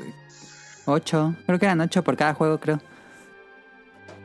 Entonces, eh, por ejemplo, en este último, en el Dragon Quest 11, pues realmente eh, escenas, bueno, más bien como que quest eh, adicionales, Únicamente en la versión S pues tenemos al último jefe, ya el jefe jefe final, que es eh, pues como una variante del primer, bueno, el del primer jefe final que tú crees que es el jefe final del juego y que después resulta que no, spoiler alert. Este, pero en su versión dorada que está así muy, muy, muy, muy difícil y tienes que hacer ya ahí unas cosas medio imposibles para poderlo vencer, pero pues es todo. Entonces yo siento que en esa parte de contenido adicional sí, em, sí fuimos como que un paso hacia atrás. Y bueno, yo creo que lo trataron de compensar con todo este contenido adicional de los... Del S. De los mundos de... De los mundos de los eh, juegos pasados. Pero pues yo creo que sí se podría construir algo muy, muy interesante con todo lo que tienes eh, del mundo de Dragon Quest. Y además de que, insisto, tienes el Dragon Quest 10 que ya como que te da una, una variedad muy muy amplia tanto de enemigos, de personajes, de razas, de clases, de armas e incluso mapas, etcétera, donde podrías que empezar a jugar para como que darle mucho más profundidad o mucho más desarrollo a, las historias.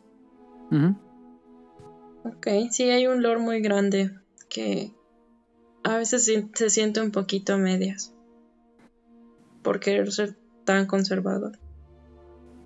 Y que también, bueno, se, como que a veces entre entrega y entrega, pues como que inventan otro universo.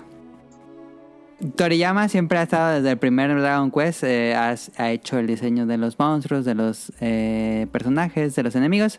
En los primeros estuvo mucho más involucrado, claramente. En los últimos, pues, es bastante... No, creo, que, es- creo que se sabe, ¿no? Que, que Toriyama nada más hace el diseño de los protagonistas y ya hay un equipo enorme que hace todos los monstruos y villanos y todo eso. Pero creo que Toriyama ya nada más se mm, encarga de hacer los, los protagonistas.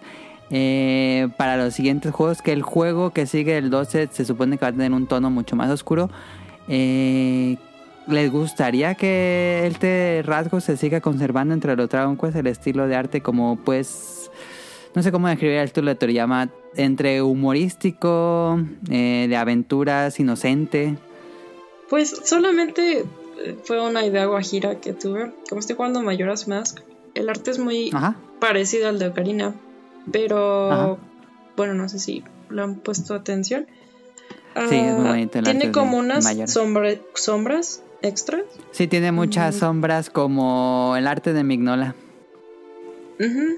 No sé qué es Mignola, pero este, pero el- eh, pues sí, o sea, como que le da un tono un poco, eh, bueno, bastante Tétrico. particular. Sí, entonces, pues a lo mejor se podría aplicar algo parecido con el arte de Toriyama. Ah, ¿Habrá algo así de Toriyama que haya hecho algo más oscuro, más serio? Estoy pensando. Mm, Pues no sé si más serio, pero eh, menos caricaturizado era este, ¿cómo se llamaba? Devil, Era Devil algo. Ah, el de los juegos de Super Ah, Famicom, ¿no? Que era un morrito. Ah, Al inicio. Toriyama era muy mucho más, de- detallaba más eh, con Arale, pero nada más eran portadas. Em, y después tuvo un juego de peleas para PlayStation 1 que era como ligeramente más realista, pero se me olvidó el nombre de este juego de peleas. Ah, no importa. Este, Sí, sí, sí sé cuál, sí sé cuál.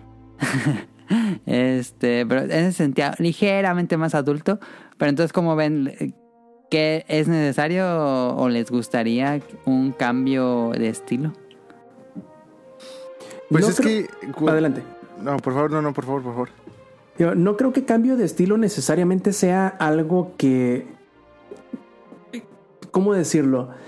Que sea justo pedir, pero probablemente el actualizarlo. Vaya, porque hay, aunque es súper clásico el, el- el diseño de los personajes, yo creo que se pueden actualizar o se pueden eh, modernizar de alguna manera para que eh, no se sigan sintiendo como el juego de los 80. Digo, el slime es, una, es un icono que no vamos Es a decir, poder no cambiar. puede cambiar como si cambiaras a Pikachu.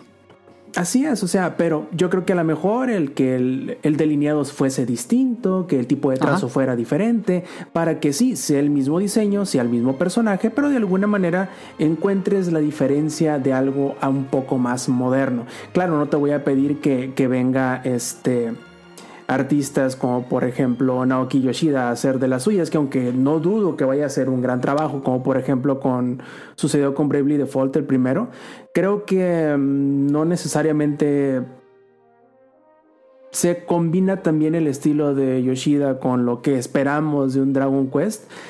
Pero vaya, quién sabe, a lo mejor en realidad tienen un cambio gráfico bastante marcado para el 12 que todavía no conocemos debido a que no hemos visto nada más que el, el 12 El logo. marcado en el suelo.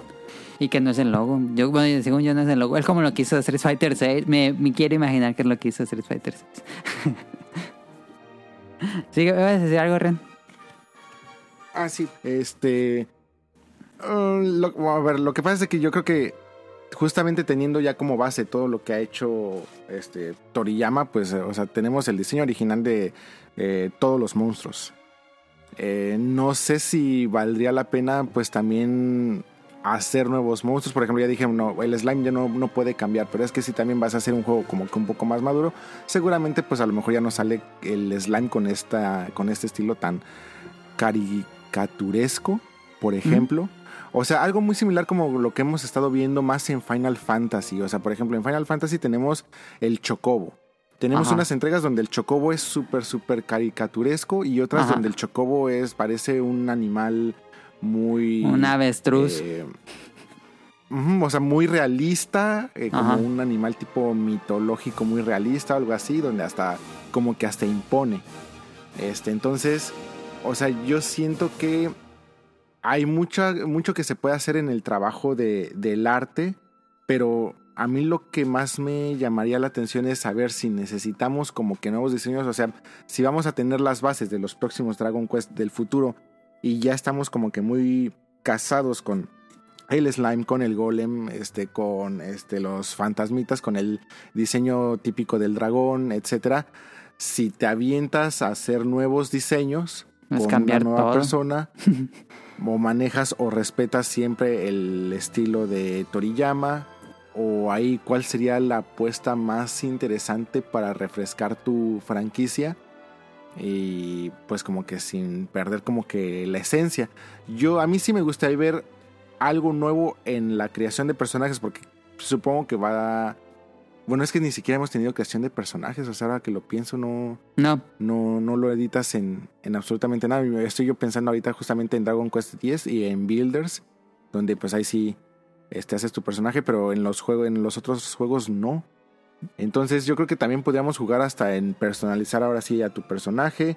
En el 11, en la versión S ya también podías hacer que este, si tenías el traje que cambia tu apariencia, ya lo pudieras tener este, durante todo el juego y lo- irlo cambiando a tu gusto pero yo siento que sí se podría hacer todavía mucho más. O sea, mm, las caritas de los personajes pues siguen siendo como que muy... Un juego muy amigable, muy... Muy inocente. infantil, si lo quisiera ver así. Entonces, vamos, que si a mí me dicen, oye, pues vamos a hacerlo un poquito más maduro, un diseño más maduro, yo bienvenido. No tendría problema. Y si eso significa, pues, sacrificar... Perdón. No, ni... Adelante, adelante. No, solamente eh, quería preguntar si les habían gustado los diseños de Your Story, que son distintos. A mí sí me gustó. So- solo. Tal vez a, a Millie no, porque tengo entendido que no le gusta mucho el CGI. CGI. Sí, sí me gustó la, la película, me gustó mucho la animación, se ven bastante expresivos. Eh, no fui fan del slime. El único personaje de toda la película no me gustó el slime, pero me gustó en general el diseño de personajes. Porque Una ahora también si vemos en el. Adelante. No, no, no. Si vemos en el 11, eh, justamente las pocas escenas CGI que tenemos, o sea, cómo se ven los rostros de los personajes comparados con lo del resto del juego, eh, parece un juego completamente distinto. Sí. Nada, nada que ver uno con el otro. Hasta parece como que tienen ojos muy asiáticos, o sea, como si fueran realmente como personajes o personas asiáticas.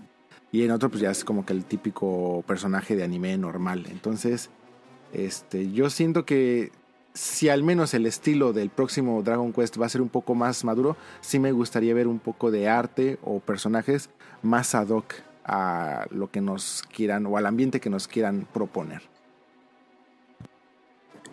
Justamente, mi comentario iba más o menos hacia ese lado, en el sentido de que a lo mejor estamos viendo o interpretando en cuanto a lo artístico un poquito mal, quizá. ¿A qué me refiero? Eh, yo creo que con el 11 se dieron, se dieron muy buenos pasos hacia la modernización del aspecto del arte de Toriyama. ¿A qué me refiero?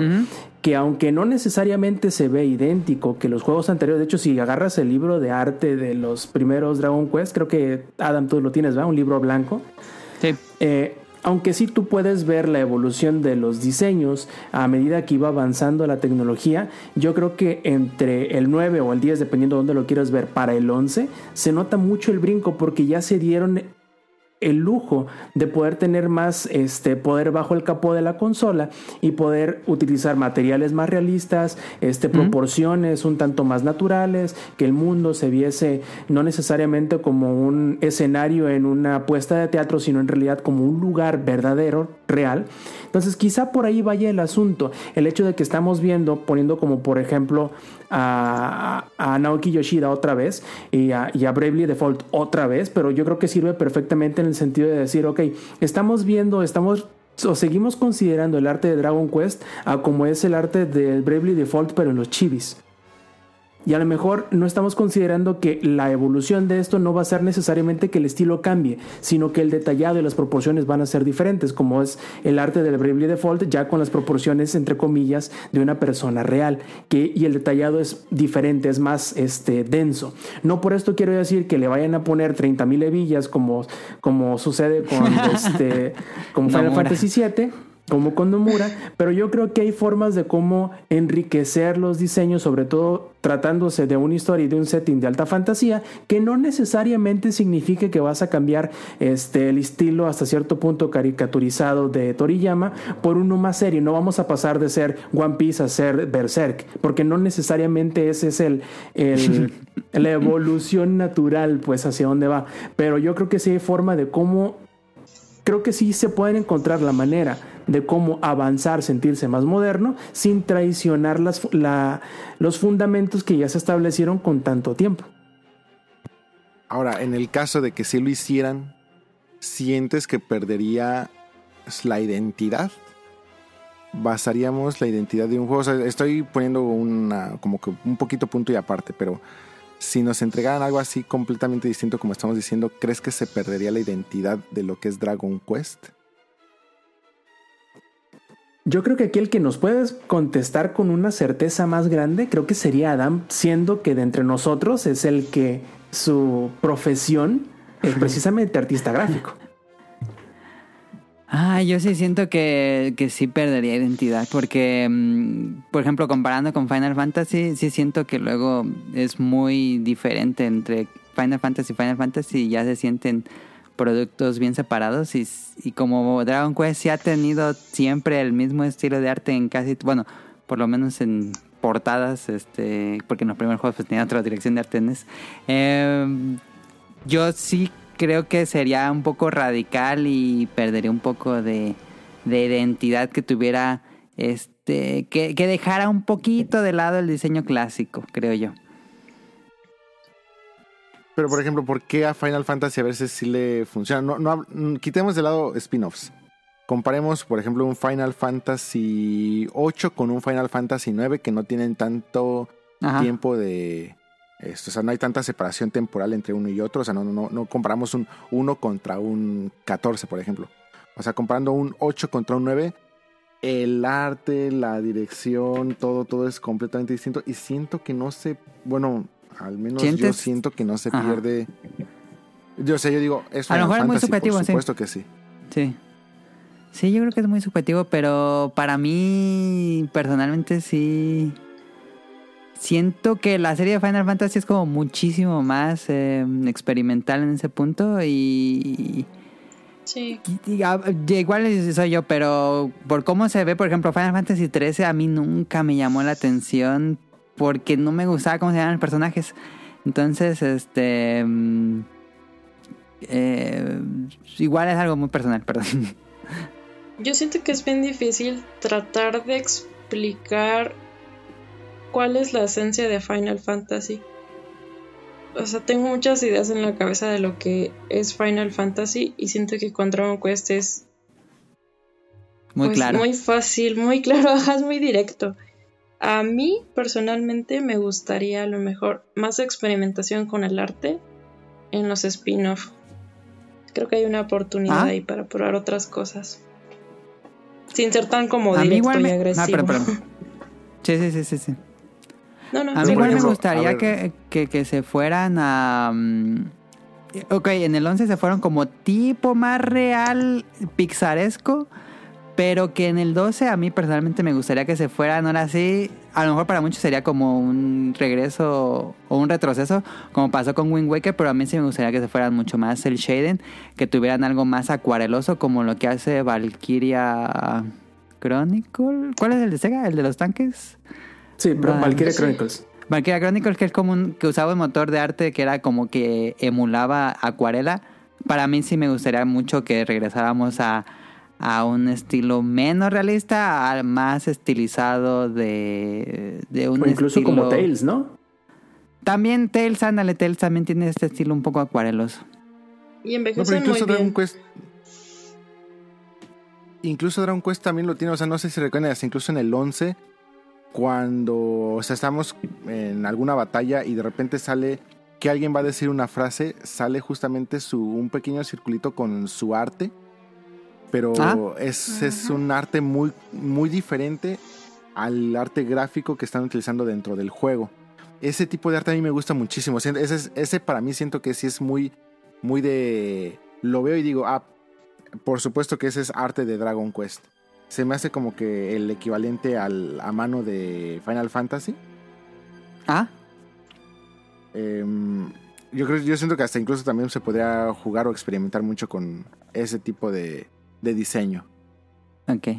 A ver, ya dijo este Rob, este Naoki Yoshida, que es el de Bravely Default, le gustaría... Ok, ya no va a estar Toriyama. ¿Quién contratan? ¿Acaso un mecánico? No, no es cierto. No, no sé. La verdad es que no. No sé, Ahorita ¿tiene no me acuerdo? Adam, Ajá. pero hay una, hay una cuenta de, de- de Twitter de una, creo que es artista, creo que es coreana, es mujer, eh, que, que hace puros, eh, que tiene como que entre comillas su mundo y sus personajes que son así de alta fantasía eh, y que me dan cierta, me dan como que cierto aire a- al Final Fantasy Tactics al 2, pero sin la cara redonda. Ah, no sé que si tiene que muy de- mucho detalle. Tiene un trazo muy limpio, pero en la parte, en, eh, en lo que es parte los rostros. Y ya en la parte de la indumentaria está muy, muy bien detallada. Entonces, yo creo que por ahí va el asunto, que es lo que yo te decía. A lo mejor, si tú ves el rostro, dices, lo reconoces inmediatamente, dices es Dragon Quest, pero ves los detalles del equipamiento, la indumentaria, el mundo y los demás detalles, y dices, Ajá, ay, ajá. aquí hay algo diferente, aquí hay algo nuevo. Creo que por ahí puede ir. No, no me acuerdo cómo se llama esta chava, pero cuando lo llegue a encontrar, si es que en algún momento lo llegue a encontrar, este, te digo cuál es, porque la última vez que lo vi, creo que lo retuiteó. Ah, no recuerdo quién de los bolovanes. Ok, debe ser rol porque siempre retuitea arte. Creo que sí. Ajá. Y se llama. es el, el, el hashtag que utiliza esta, esta artista es el nombre de ella de usuario y se llama Fantasy. Algo Fantasy. Ok. Pregúntale a Rol, él debe saber inmediatamente de, quién- de, de a quién me refiero. Sí, sí, sí. sí. Yo quiero a Miri Moraes. Es cierto. Um, ¿Algún tú pensarías en alguno? Ya sé, este Pues es- Ken- Ken Sugimori. Kenzo Imori estaría increíble. Pero por ejemplo, ese sí me gustaría para. Me encantaría para. Pero es que, o sea, digo, si ya me vas a dar algo así, pues dámelo en algo que lo explote más como que en ese sentido. O sea, para eso, como había dicho Andy, me gustaría mucho un spin-off, por ejemplo. Un Joker Monsters. Para que Ah. se aviente. O sea, como que le dé mucho estilo toda esta parte de los monstruos. Incluso. Es que el Builders. Híjole, es que también estaría padre, pero no sé. Siento que ahí hay un Joker Monsters o incluso. Este. ¿Cómo se llamaba? El. Ah, los de Game Boy. Los Este, Dragon Ball. Game Boy. Es Joker Monsters. pues, Dragon- pues creo que es Dragon Quest Monsters, ¿no? Sí, Dragon Quest Monster, el de los monstruos es, el- es- es la serie Monster. Sí, de hecho, Joker 1, 2 y 3 es, es como que la subserie dentro del spin-off. Ajá. Ah, perfecto. Sí, sí, sí. O sea, ese Sí. con Ken Sugimori estaría fabuloso. Pero bueno, hay ya un popular un opinion porque. O sea, lo, lo- lo entiendo, pero. Híjole, a mí sí me gustaría ver hasta a veces un Dragon Quest medio Final Fantasyesco. Porque, híjole, es que sí me gustan mucho las hebillas. ¿Te gustaría un Dragon Quest por Nomura? Por Nomura, sí. Eh, o sea, es que eh, el, va- el vato pierde la cabeza, o sea, eh, pierde muy fácil la cabeza. O sea, yo, yo creo que el problema que él tiene es que durante el desarrollo, No, no, pero nada más el, el- el- el estilo de arte, ya ves que dibuja él también. Pero sí me gusta mucho. El de él. ah, bueno, yo sé que el arte de a mano no se utiliza para los juegos, únicamente para las ilustraciones o. Pero imagínate si pudieran pero- traducir su arte al- a, a juego. Estaría Le- increíble. le Que fuese como, como Kami, pero con arte de, de, de, de Yoshitaka Ah, estaría muy padre, ¿eh? Sí, cierto. Pero ahora, eso me, sí me gustaría más en un Final Fantasy, porque no sé, como que sí traigo muy casada la, el arte de... Sí, porque Final Fantasy se, se presta más a, a eso. A ese tipo. A mí me encantaría un Final Fantasy, digo, esto ya ni que ver con el tema, pero con Katsuya Terada, uh, me encanta el arte de Katsuya Terada y hay unas ilustraciones en los noventas para Legend of Zelda que están increíbles, búsquenlas, este, y sí me gustaría un Final Fantasy co- completamente con el arte de Katsuya Terada. Katsuya Terada. Ah, Ajá, Katsuya Terada, pónganle Zelda y hizo un, unos artes para una guía de, de Link's Awakening.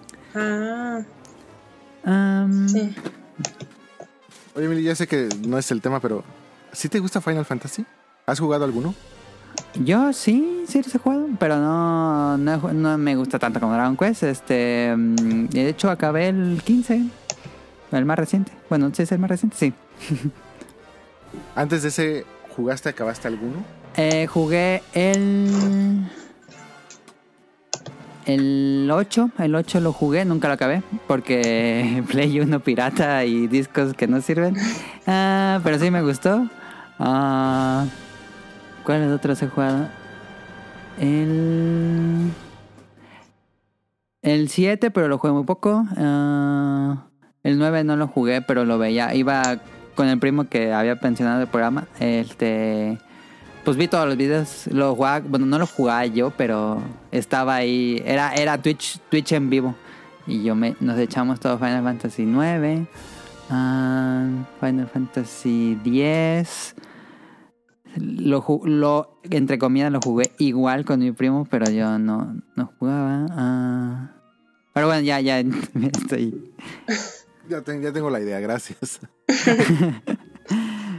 Y bueno, pa- pasando a la música, ya cierto, yo la verdad es que se me había olvidado que había fallecido, completamente se me había borrado eso, pero ya ya falleció Sugiyama, este...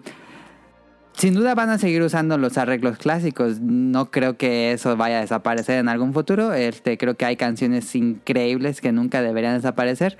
Este, pero sin duda se va a, a prestar a mucha más exploración musical como bueno, yo creo que es lo que va a pasar en el 12, que vamos a ver canciones nuevas, porque el, el 11 de plano, yo tengo ahí el soundtrack y dices, no, pues es que Sugiyama ya no hizo tanto. Hizo arreglos, Sí, pero no. canciones nuevas, nuevas, nuevas, no hay tantas. Yo cuando escucho gente que juega Dragon Quest 11 por primera vez, casi siempre todos me dicen que no les gustó la música. Lo cual hay mucha entiendo. crítica, sí. Eh, o sea, el, el tema del Overworld, eh, o sea, por el tipo de juego que es, se va a repetir siempre. Pero sí es cierto, no hay mucha variedad. Eh, se queda corto. Y, ay, pues, no quiero que suene feo, obviamente, pero yo creo que sí es una oportunidad muy importante para que la música evolucione. Ahí sí, yo creo que, a, a comentario personal, la música de Dragon Quest es muy buena, pero las políticas que tenía Sugiyama con su música, híjole, Ay, no, sí. estoy muy en contra. O sea, lo que hizo. De boomer. eh, sí, o sea, bueno, hablando solamente eh, de su trabajo, ¿no? O sea, no, no nos vamos a meter en Ajá. cuestiones personales. Eh, se me hace tan, no sé, tan extraño que haya salido Dragon Quest 11 con música MIDI y que siempre haya sido tan, ah, pues cerrado, o sea, ah, más opciones o que tuviera tantos temas con sus derechos. La verdad es que sí, no, no soy nada fan.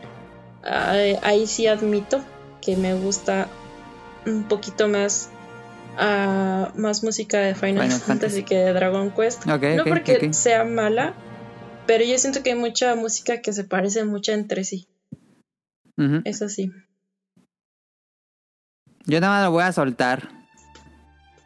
Que el Square Enix contrate a Yoji Hisaichi y ya sea el que se encargue de Dragon Quest en música.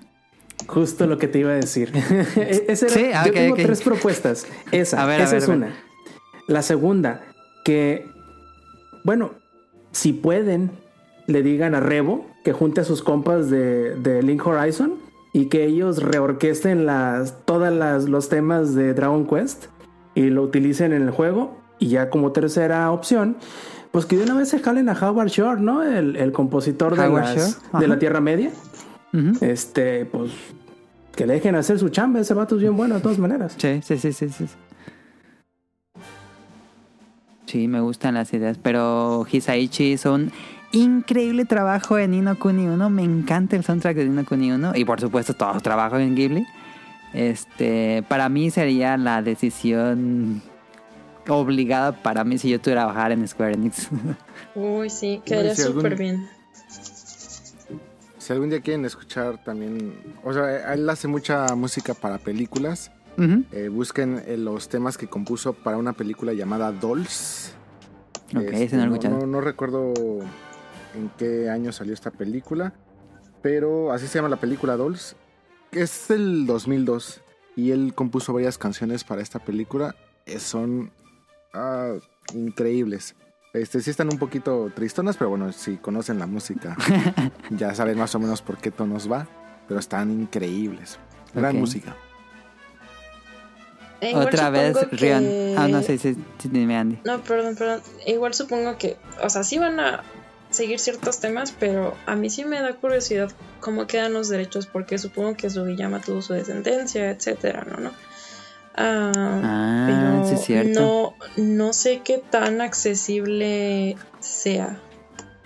Ajá. No sé. A Sí lo mejor van a comprarle las más icónicas y, y ya mucha más exploración para, para nuevas Pero bien, como dicen, como dicen, yo tampoco sé cómo está el, el- el asunto, pero hasta donde recuerdo y tengo entendido, mucho del detalle de la, del motivo del por qué Sugiyama podía como que imponer su voluntad por encima de la de Square era porque en todos los juegos volvía a reorquestar todas las canciones.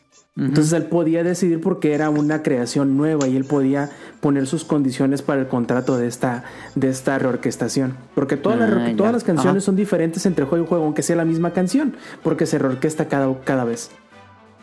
Sí, sí es cierto. Pues a ver, a ver qué pasa.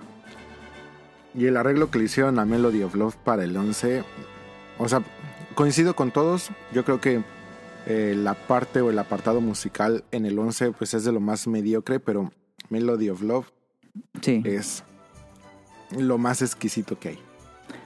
Rion, ¿qué te parecería que Junichi Masuda pase a hacer la música de Dragon Quest? Junichi Masuda es el compositor de mm, Pokémon. Mm, no siento que vaya para... La verdad es que tendría que escuchar como que más música de él. Ok, ok. no, no lo ubico mucho como que para ya un juego de ese tamaño. Igual es para un spin-off también. Pero... No, yo es que yo siento que tenemos, eh, para ese apartado tenemos opciones muy, muy Mucho por más arriba de... Sí, sí, sí. Un- Una pregunta, Adam, para todos los que estamos aquí, también para los escuchas que, que lo avienten ahí en las redes sociales. ¿Cuál es la versión del tema principal de Dragon Quest que más les La gusta? mejor. El de la obertura. ¿De cuál juego? El Eh, Dai no no. Broma, broma. El del 3, pero en orquesta, del disco de orquesta. Esa es mi favorita.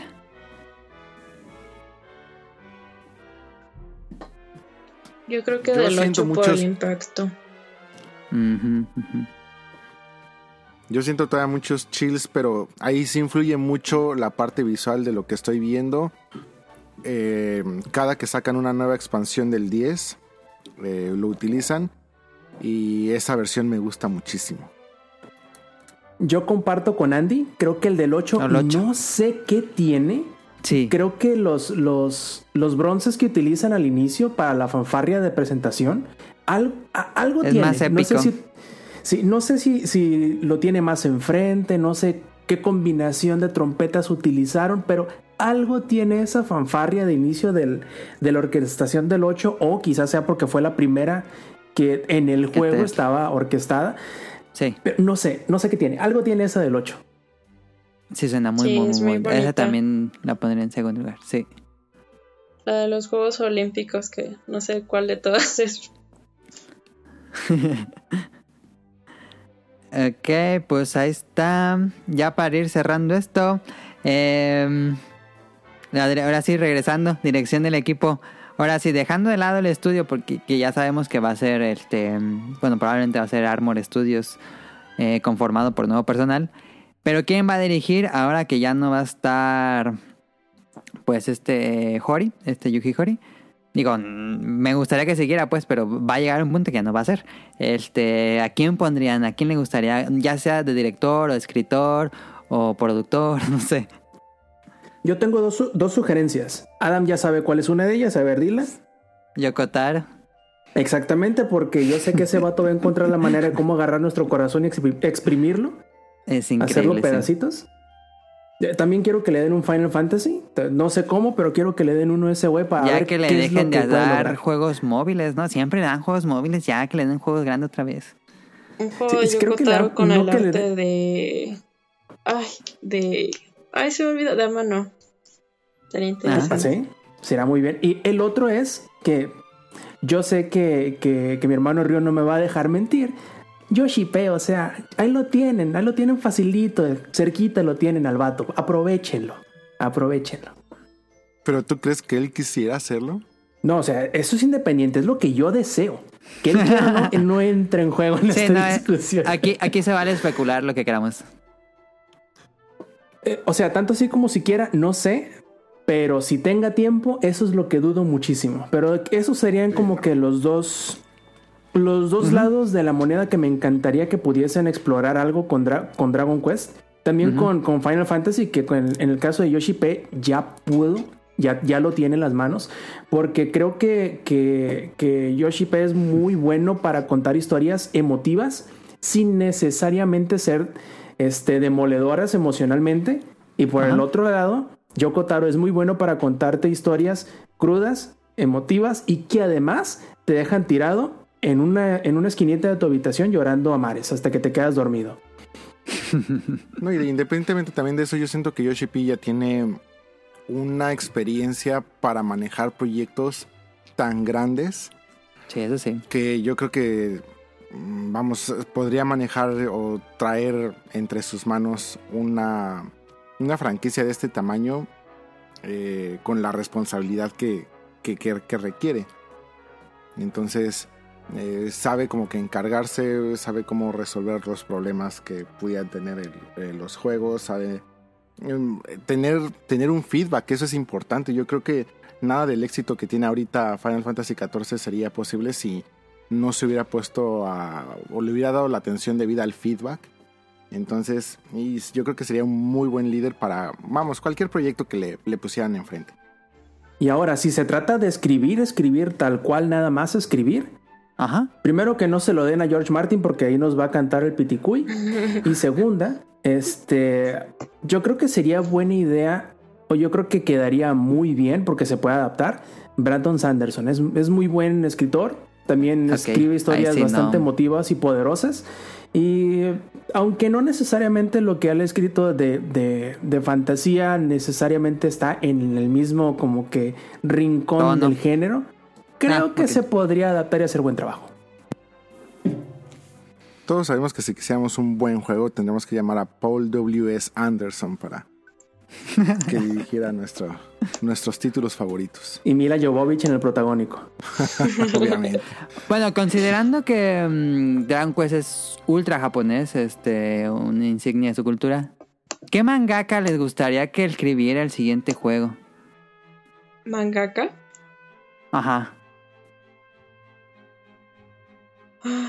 Estoy, estoy pensando en. Digo, va a sonar ultra obvio.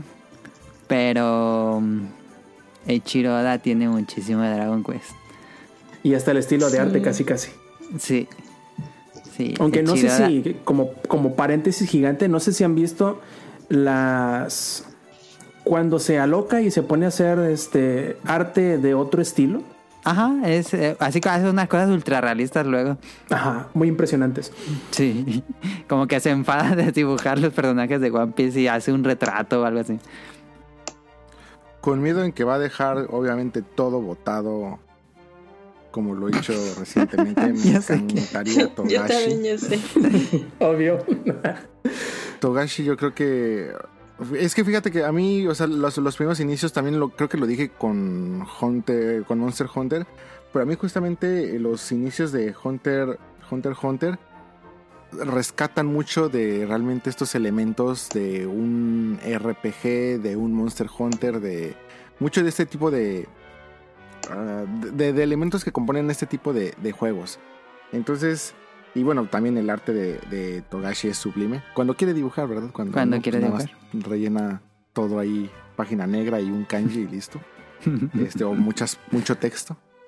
Pero y- yo creo que le haría un muy, muy buen trabajo. Y, y como, como última adición, así nomás para no dejar el mame y, el, y, y lo que está de moda, pues de una vez le decimos a este... ah, se me fue el nombre de el autor de eh, Ranking of Kings, Ah, ese estaba Eh, también pensando. es muy, es muy One Piece, es muy One Piece. eh, Sosuke su estilo. Toka. Ajá. Pero, ¿les gusta el estilo del manga? A mí no, No, no me gusta el estilo visual. El arte. Pero, pero escribe muy bien. es muy bueno, sí. Eh, su, Sí, sí, sí, ¿Cómo se dice? Su pacing de historia es muy bueno. Y Sí, sí, se siente muy sí, Dragon sí, sí. Quest también. Sí, siente muy eh, fábula para niños. Está muy padre. Sí. Pero emocionante. Bueno, no sé si, si todos leímos el mismo hilo, pero eh, bueno, no, no sé si Andy le guste y no sé si este Emily la vio o no, pero bueno, Rob estoy seguro que sí. Rob, ¿no sientes que Ranking of Kings es un poco... a ver, ¿Cómo se llama? Ah, esta serie de los dragones y la danza del hielo y del fuego. Game of Thrones. su nombre en Game inglés. of Game of Thrones. Thrones. ¿Sí, Game of Thrones? Ah, no necesariamente, pero No. Necesariamente porque es más politiquesco el otro. Este es más que también tiene por ser politiquesco Game of Thrones, pero es un tanto de em, de motivos subyacentes y un poquito de traición. Digo que es parte de la política, entonces sí se parece un poquito ciertos girillos que tiene, eh, pero yo creo que no es tan complicado. Porque Game of Thrones o Canción de Hielo y Fuego sí es bastante complejo en cuanto, ok, hizo esto por esto y entonces esto eh, ocasionó que tal casa hiciera esto y por lo tanto, entonces es una maraña de, de, de- de decisiones eventos. buenas y malas y consecuencias que no es tan complicado Ranking of Kings, al menos hasta ahora, ¿no? Quién sabe si después se haga así de complicado, ¿no? Ajá. Ya para hacer, bueno, cerrar mi parte, este, es que soy muy fan. Pero me encanta, me encanta cómo escribe One. Yo soy muy fan de One Punch Man y Mob Psycho. Y me gustaría ver qué hace en un entorno de fantasía medieval, el estilo Dragon Quest, con sus... Sería muy padre ver qué, qué podría hacer One en un entorno así. Y me extraña, Adam, que no mencionaras a, aunque no es necesariamente mangaka, pero a- al autor de, de Slime. Ah, sí, de Ah. Tensura, ajá. Sí, no sé, no sé cómo se llama el autor, pero sí es cierto. No me acordaba eso. Que es sumamente también muy Dragon Quest, aunque ese también tiene su, su parte más política y world building. Pues ahí está, no sé si tengan algo más del tema este, de dirección de equipo o algo que les haya faltado decir.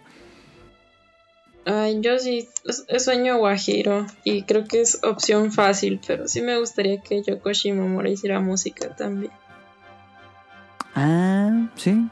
Estaría lindo. Sí, es que por sí Sugiyama se inspiró a muchísima gente. O sea, cuando falleció, pues eh, muchos compositores comentaron que los habían inspirado. Ujú. Y yo con Así opciones para hay. todo, entonces no lo dudaría. Sí, yo creo que con gusto le entra. Cualquiera, yo creo. Sí, a, a todo, todo le sale bien a esa mujer, o sea que e- es una apuesta, pero completamente segura. Yoko Shimomura, si la, si la llegan a, si llegasen a contemplarla, yo creo que es una muy buena opción también. Ay, Sí, ya sé que otra cosa quiero para el nuevo Dragon Quest. Solo eso pido. Lo demás me puedo ir adaptando, pero solo pido que haya opción de personaje femenino. Como en Dragon Quest 3 y 4. Tres, Y no, no. tres y cuatro. Sí, es cierto. Ujú. Todo eso quiero. Está raro que después la serie ya no lo tomó, pero ojalá. Pues ahí está el tema del futuro de Dragon Quest. Estos fueron como nuestras ideas de qué es lo que eh, nos gustaría ver más que nada, nos gustaría ver y lo que en cierta manera es probable que pase. eh, aún falta para ver Dragon Quest 12, no dijeron fecha.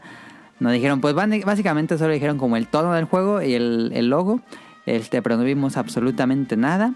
Eh, no creo que para el próximo año siquiera, ¿verdad? Yo creo que 2024 No. si bien nos va. Pues se supone que muchos de esos anuncios donde se seguía buscando equipos son del año pasado, ¿no? Son del año pasado, sí. Como los de Entonces, Metroid de Prime chiste. 3, que cada mes buscan gente. Sí, cada mes buscan gente en su cuenta de Yo, Twitter. yo me ofrezco para reseñar la versión de Switch.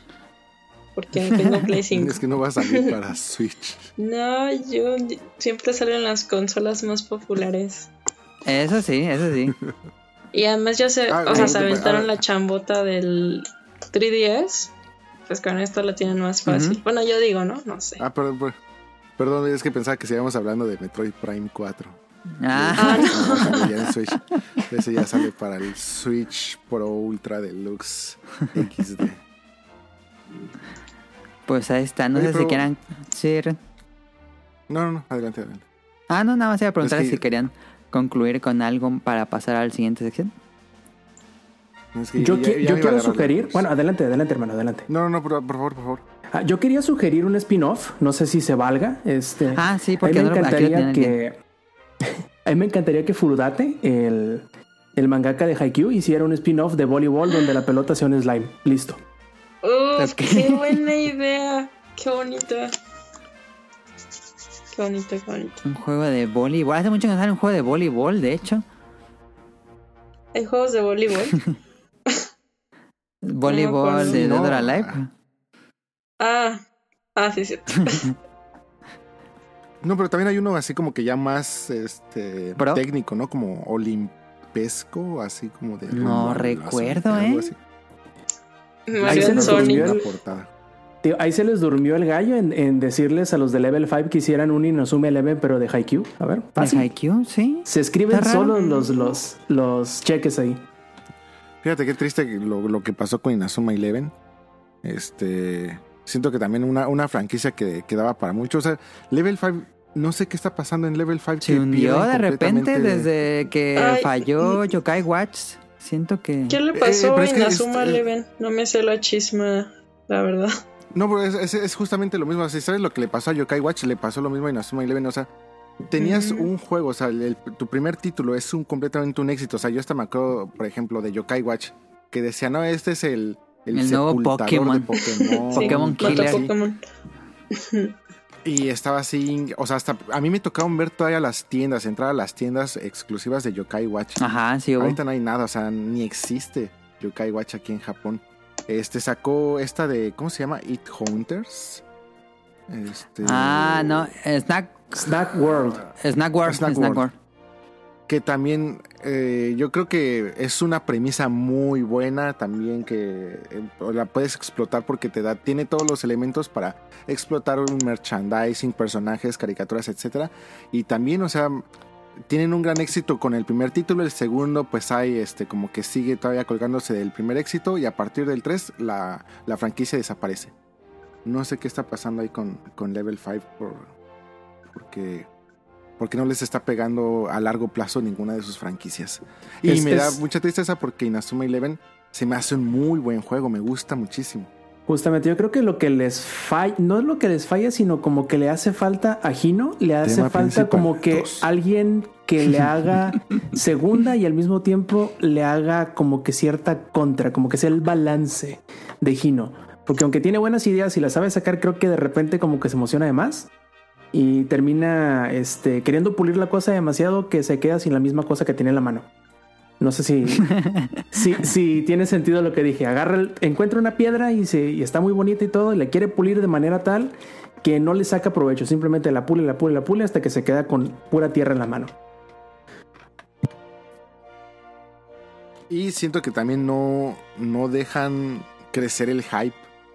O sea, como que les pegó Es y un bombardeo continuo de- sí. Y, y ahí vienen las dos y vamos ahora este van a ser con dos versiones y cosas así con Yokai Watch sacaron así su título de dos versiones con De Yokai Watch salió el último que era como más adulto. ¿O ese ya no salió? ¿El Yo ni me 4? acuerdo yo sí le perdí la jugué los primeros dos y ya les perdí la pista Creo que el 4 nunca salió. Acá en América no. ¿En Japón sí salió? ¿El 4? Sí, en, en Japón sí. Ah, ok, ok. Pensé que nunca que- había que pensé gracias habían a- cancelado.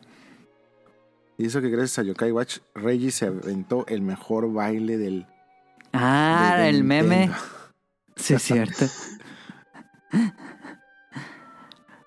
Pues ahí está el tema principal. Esperemos que les haya gustado.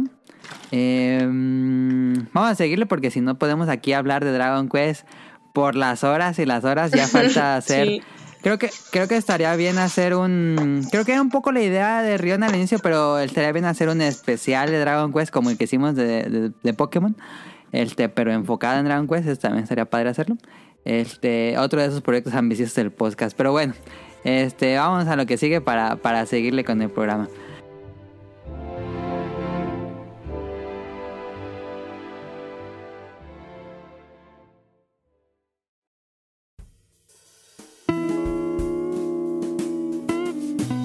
Opening de la semana.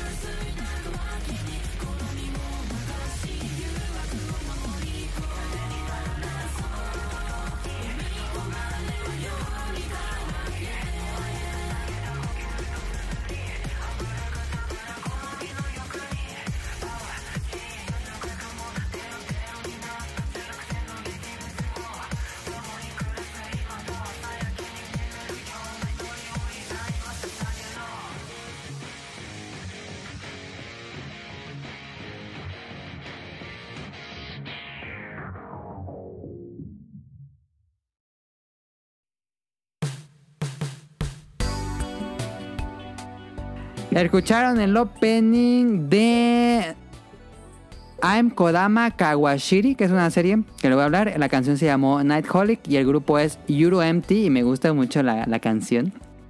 Es muy pegajosa.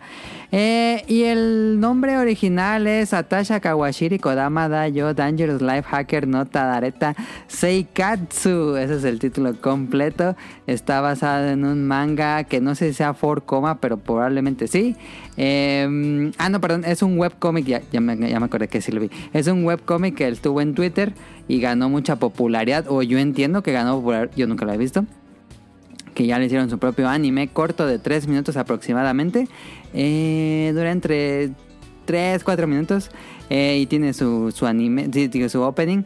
Eh, y nos dice, bueno, nos cuenta la historia de Kodama Kawashiri, que es una mangaka que pues básicamente pone como lo que vive todos los días en su manga. Y es una... No es hikikomori, porque sí sale de su casa, este, pero no es muy sociable. Eh, y le gusta mucho tomar alcohol, le gusta mucho la carne, le gusta mucho el ramen, le gusta mucho el café, los dulces, los chocolates. Y es, no tiene una vida tan saludable, pero es gracioso lo que le pasa día a día. Es de esos animes que pongo entre anime. Cuando me hago mis maratones entre anime, pongo esto y digo, ah, estuvo cagado, ya pongo el que sigue. Eh, y me gusta mucho que la actriz de voz hace todas las voces de la serie. Incluso los efectos especiales, este, si sale otro personaje, ella como que imita la, la voz de este otro personaje y cualquier otro efecto de sonido ella lo hace. Este, se nota que es un una cosa de un presupuesto muy bajo, pero me gustan las- los animes cortos. Soy, soy fan de los animes cortos. Em, y fue más que nada una excusa para hablarles de que, bueno, creo que todo el mundo que ve anime sabe esto. Esto fue la noticia del año. Probablemente creo que no haber una noticia tan grande este año en anime como la compra, bueno, no la compra, la, la fusión de Crunchyroll y Funimation ya se unió. Prácticamente desaparece Funimation como servicio, pero se une todo lo que había en Funimation, se une al catálogo de Crunchyroll y lo hace un servicio pues muchísimo más rico, ya está muchísimo más lleno, más doblaje, más series eh, y ya, ya está todo ahí en Crunchy. Em, yo así cuando vi todo lo que estaba dije, no, man, voy a tener animes para hablar a rato. Porque ya se me estaban acabando los de esta temporada, ya están terminando. Em, entonces la próxima semana les estaré hablando de las series que, que me faltó de ver porque no tenía Funimation. Lo llegué a considerar en su momento cuando llegó a México.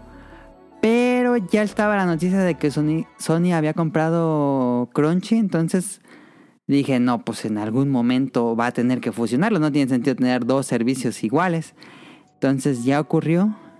Y como saben, soy muy fan de Crunchy. Entonces me emociona mucho esta noticia. No sé qué piensen de la compra, digo, de la fusión de Funimation y Crunchy.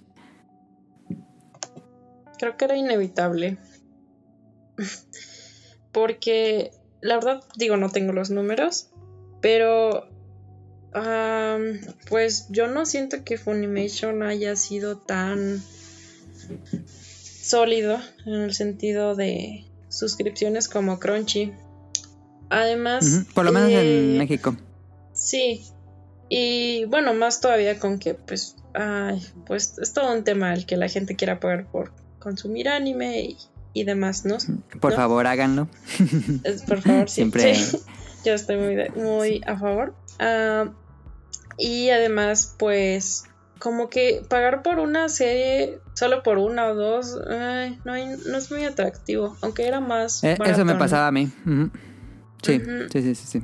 Y también, este, tengo entendido que la, la, ay, la plataforma de Funimation era mejor.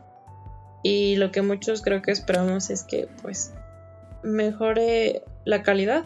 O sea, y, y sea, mm, pues, más sólido la, la plataforma de Crunchy. Porque eso de que cambien según como de temporadas por idioma se me hace bien raro. Eh, está raro, sí.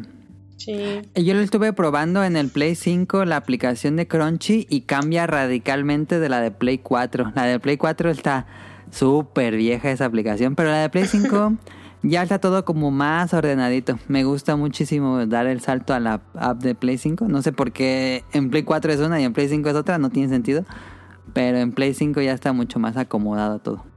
Pero está bien, está bien. Digo, creo que sí van a respetar las suscripciones, ¿no? Bueno, deberían. Eh, yo vi que a los de Funimation les iban a dar 90 días de Crunchy.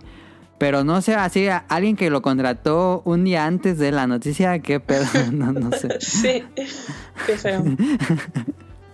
No sé qué pasa ahí, pero bueno, se supone que va a darles 90 días de Crunchyroll Premium. Eh, no está caro, de hecho no está caro esta semana porque nos sacó, no, no, digo, no nos puedo acompañar porque le sacaron las muelas del juicio y estaba toda adolorida y con hinchazón Mm. en, en su boca, entonces no iba a poder ni hablar bien, entonces por eso no, no, estuvo caro. Entonces no va a haber datos curiosos. En random, este Rob y Andy fueron a ver la nueva película de Batman.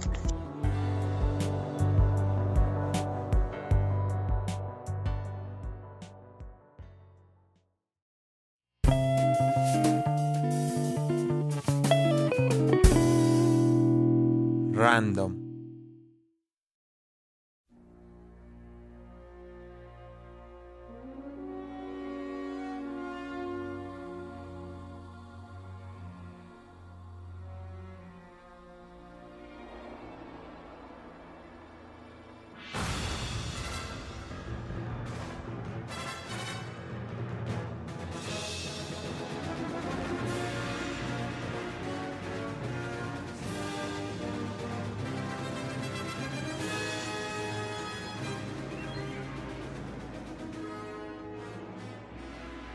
Adelante, Andy, a ver, cuéntame.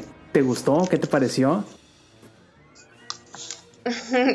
Como alguien muy normie en cómics, sí, sí me gustó bastante. Ah, pues creo que algo que me gusta es que le tiraron mucha caca a Robert Pattinson por su background. Pero creo que sí se adapta muy bien a pues a un joven Bruce Wayne. Digo, o sea, hablando desde alguien que ay, pues solamente su única referencia son películas y a lo mejor alguna vez que vi la Liga de la Justicia o algo, algo parecido. Ah, me da mucha risa que ah, saliendo vi un meme que decía que casi no había luz. O sea, y es cierto. Es película tipo mm, como Twilight Princess, que no hay colores. O sea, todo es como muy oscuro. O sea, hasta creo que... Película como Twilight Princess es una buena descripción. Sí, o sea, hasta hay una escena en el día. Si. Sí, bueno, no, no, no, voy- no voy a decir cuál. Pero, o sea, hasta el día está gris, o sea, sí está muy oscuro todo. Pero digo, es parte de, pues, el estilo, ¿no? Ah, ¿Y qué más? Sí, pues, creo que eso podría decir a grandes rasgos. Este, sí la recomiendo. Me, me agrada tener esta contraparte. No voy a decir normie porque no creo que sea el término, pero contraparte a lo mejor menos.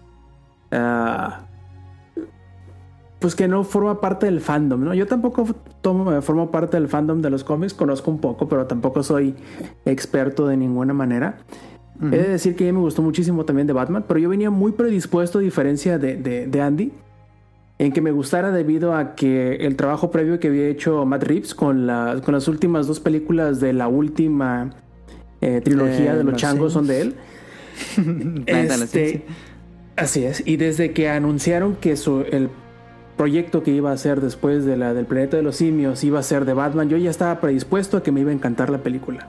Y nada más estaba esperando el momento en que se estrenara para verla, que precisamente fue lo que sucedió el día de hoy. Y sí me gustó mucho. Eh, tengo dos puntos creo que son los que no me agradan necesariamente, pero no son eh, problema inherente de la película.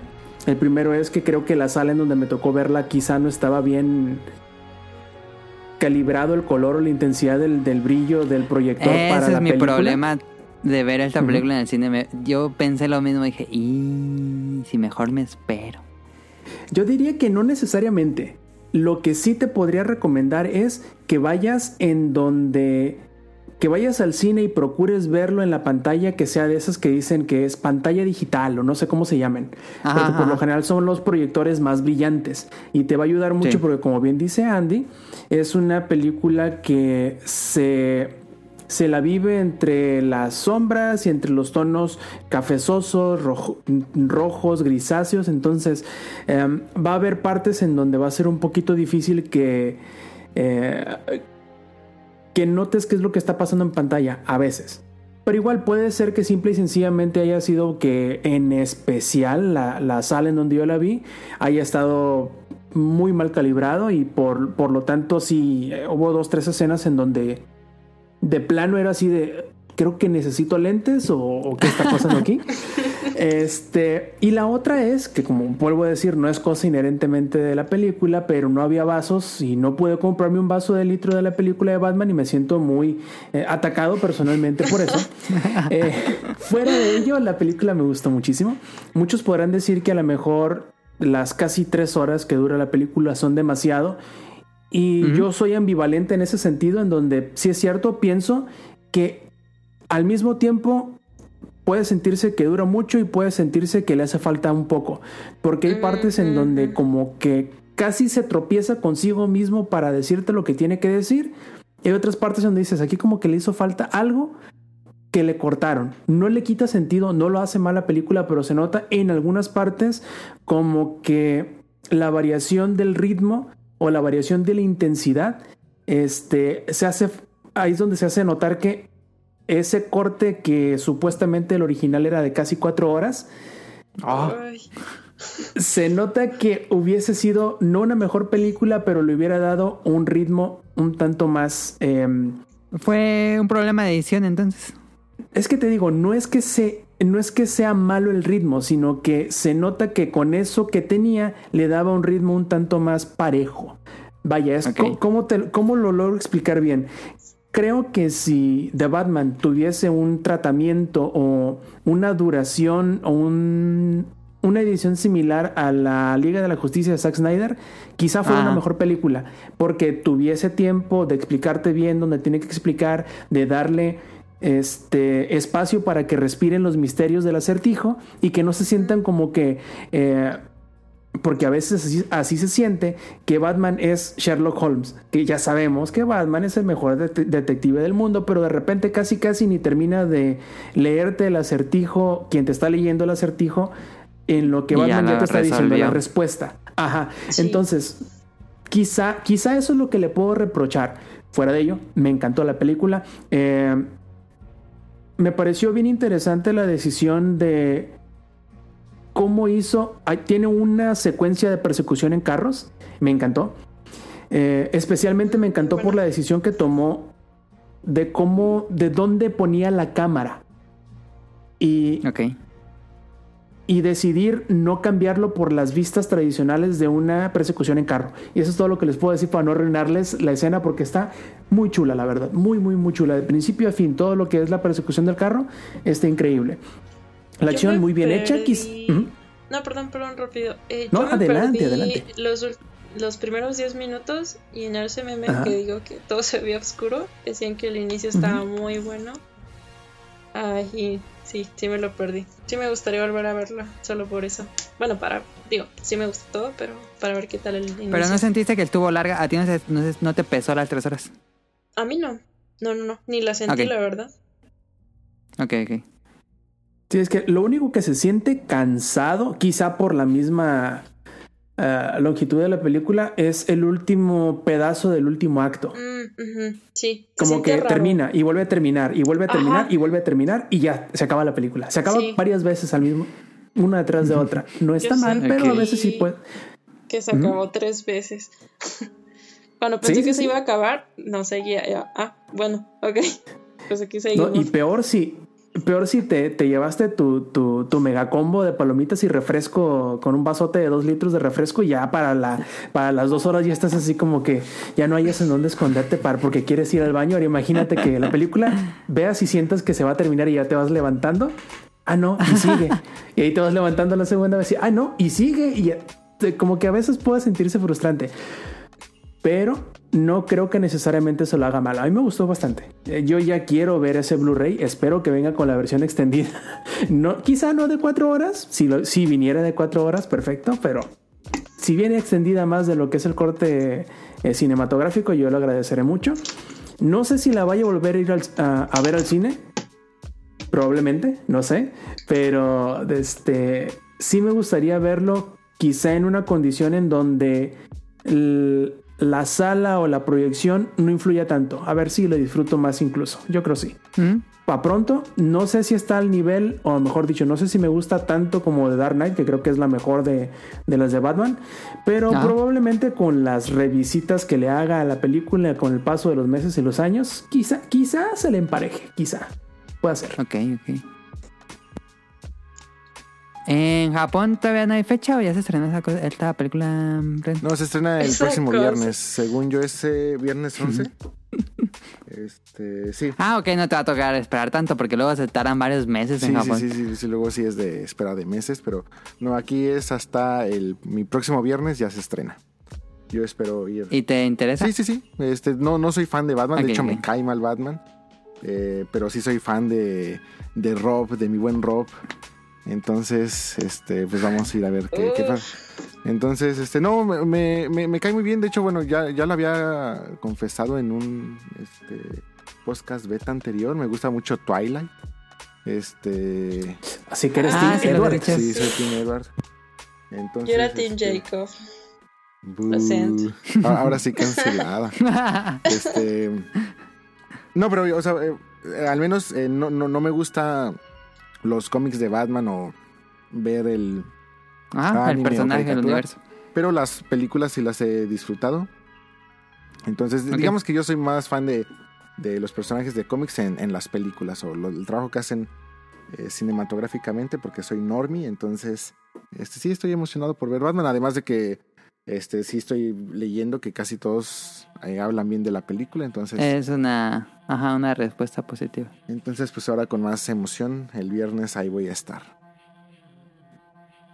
Ahí para que escuches a, a Batman hablando en japonés.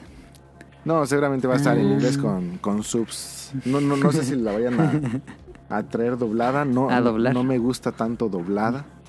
Este, pero este, no, yo creo que va a estar en inglés. Que por cierto, Ok. es muy. No, legible no es. Eh, ¿Cuál es el término de cuando quiere decir que es muy legible, pero que se escucha bien? Nítido, no. Comprensible. O sea, es muy fácil de entender, está muy clarito el audio de las voces, etcétera, etcétera. A eso me refiero. O sea, está muy fácil de entender incluso si no tiene subtítulos en, en inglés. ah, ok, ok, ok. No, pues fabuloso. Estoy impaciente. Pues ahí estuvo eh, random. Muchas gracias a, a Rob y Andy por platicarnos de The Batman. Gracias. Yo tengo ganas de verla, pero no, no en el cine. Yo la quiero ver en mi casa. Por cierto, Adam, recomendación y consejo para cuando vayas y cualquiera que nos esté escuchando para cuando vayan. Vean el tráiler diagonal escena adelantada que estrenaron en YouTube hace como dos semanas del, del velorio. Hay una escena del velorio. Son como cuatro o cinco minutos más o menos. Esa Ajá. escena más o menos llega como a eso de la hora dentro de la película. Y ese es un muy buen lugar para, ya que la viste en YouTube, salir al baño en friega y devolverte y tener otras dos horitas sin problema, sin andar a las prisas de como baño. el- Vámonos. Buen truco, ¿eh? Es el... ¿Cómo se llamaba antes? El intermedio. No la vi venir y yo pensaba que nos Yo iba a hablar de esta escena, no se filmó en la... Bueno, Sí, no. conectaba, sí. Ajá. Yo... Yo ya aplico la de no tomar refresco cuando voy al cine. No, también se puede, pero ya si van a, si vas a tener la experiencia completa, como decimos en el Showtime Podcast, y si Sí. sí alcanzas vasos, sobre todo, que yo no alcancé, desgraciados, este, pues es un, es una buena estrategia ahí en el punto más o menos de, de la, creo que es como, si- no sé si el minuto 50 o minuto 1 hora 10. corriendo. Ahí vas, alcanzas fácilmente, fácil y te alcanza para ver los últimos segundos del, de la escena esa que ya está en YouTube. Nah, pero Buen, buen tip, ¿eh? ese es un buen tip. No nos engañemos, o sea, Milly si puede ya no va a salir nunca de su casa. A lo mejor sobran vasitos de Batman como los de Onward o de Mulan que todavía hay, que nunca se van a ir de esos cines. Hay unos vasos que siempre se quedaron ahí en Cinepolis también. ahí, Sí. Es bien raro. Pues, Como que se quedó el vestigio de 2020 para siempre ahí. Ah, ya entendí, ya, ya, ya entendí por dónde Para, para mí, mi, mi teoría conspirativa es que los van a vender en Facebook Marketplace, si no es que ya lo están vendiendo. los vasos de Batman es lo más seguro. Sí, porque no hay, o sea, apenas van tres días que se estrenó, no puede ser que se haya terminado. Pero bueno, Sí, quién no tiene sentido. Es, es normal que pase eso. Que los ap- aperren los, los empleados. Pero bueno, ahí está. No va a haber glosario beta. Puse las palabras, pero no investigué qué significaban. Así que vamos a pasar a glosario beta. Vamos a, a cómprame, lo pasamos al próximo episodio.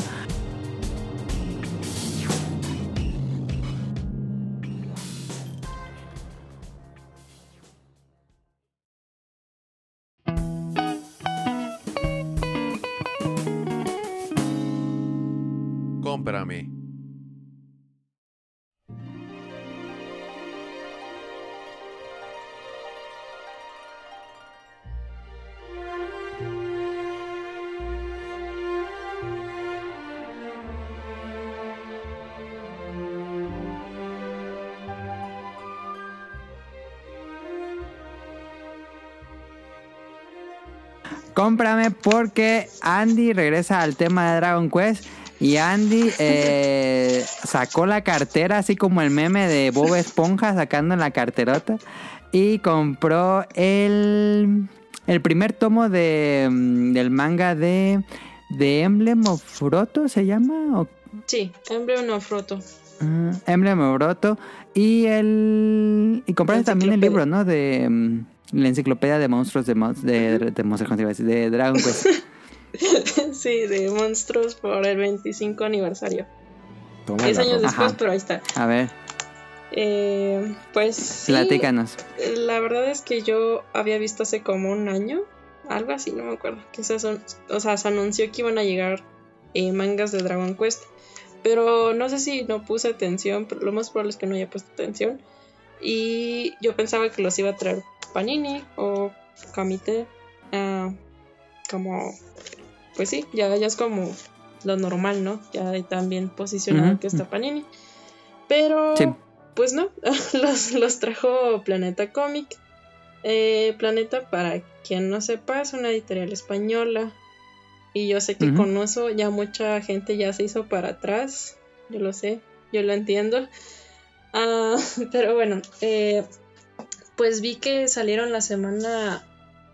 Hace como dos o tres semanas llegó la enciclopedia. Un amigo igual que le gustó Dragon Quest me dijo, ya está la enciclopedia y no sé qué, ¿no? Pero sí está carito. O sea, yo pensé que iba a estar un poco más como, pues sí, accesible, ¿no? Pero no, sí, está carito. ¿Quieren que les pase los precios para que igual los escuchas lo tengan a la mano? Ajá, sí, sí, sí, sí. Pues bueno, la enciclopedia, sí, es una enciclopedia que recopila todos los diseños de los monstruos hasta el 25 aniversario de Dragon Quest. Es decir, pues no hay, no hay diseños de Dragon Quest 11, obviamente. Digo, no, no son tantos, pero sí, no, no hay. Y ese cuesta 1298 pesos. Sí, está carito. El Que manga serían de- como 60 dólares, ¿no? Algo así. Sí, Digo, para aquellos que no viven en México. Ah, sí, sí, sí, algo así. El manga de Dragon Quest Emblem of Roto está en 448 pesos cada tomo. Y el de Dragon Quest Monsters está en 248. Pues sí me quería comprar el de Monsters, pero ya con la enciclopedia y Too el- much. sí, ya eran casi dos mil pesos, así que Sí. pues no, será para después. Además, bueno, no sé si alguien aquí ha leído Emblem of Roto o el manga de Monster. Yo siempre he tenido ganas de leerlo, pero mm, por, como no, no había salido, no, no, no, lo- no lo he leído. Yo sí tengo aquí la edición japonesa del primer tomo. Pero ¿lo has leído todo? Eh, No, este leí el primero y he leído en online hasta la mitad del segundo. Ah, ok. Pero ¿no, no te gustó? ¿O dijiste, ay, luego? Eh, no, sí, sí me gusta. Bueno, lo que pasa es de que aquí hay muchísimos mangas de Dragon Quest. O sea, no, no solamente está Dai, no solamente está Roto, hay muchísimos. Y Sí. estoy leyendo también un montón de otros. Entonces, es como el backlog de, de Ah, mangas. claro. De manga, sí, yo también tengo un enorme backlog de manga. está, está muy amplio. Entonces, este, cuando leí el primer tomo, pues justamente fue en un periodo donde no, sí estaba completamente saturado. Entonces, pues lo he, lo he pospuesto y pospuesto, pero pues es que también los mangas no paran y no paran, entonces ha sido complicado. Y Pero pues es, es cuestión nada más de, de, de, de, de Siria, más que nada. Ok. ¿Tú, Rob?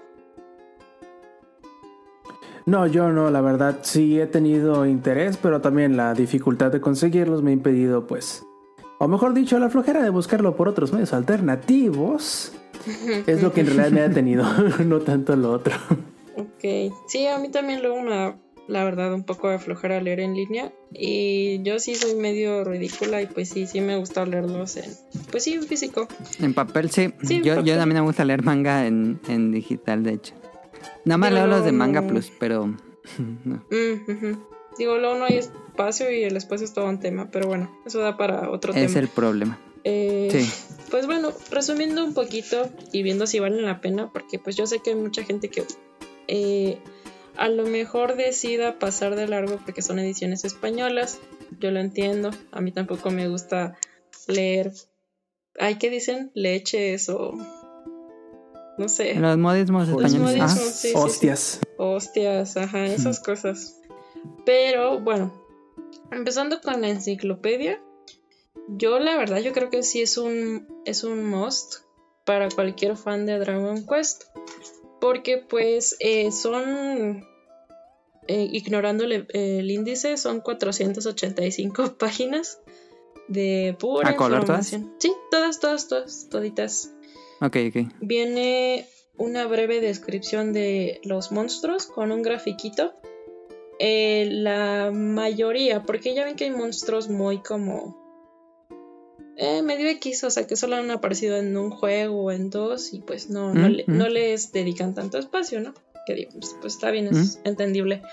Eh, y viene ese grafiquito con sus atributos, o sea, el HP, el MP, cuánto oro dejan, la experiencia que te dejan, Ah, ataque, agilidad, defensa.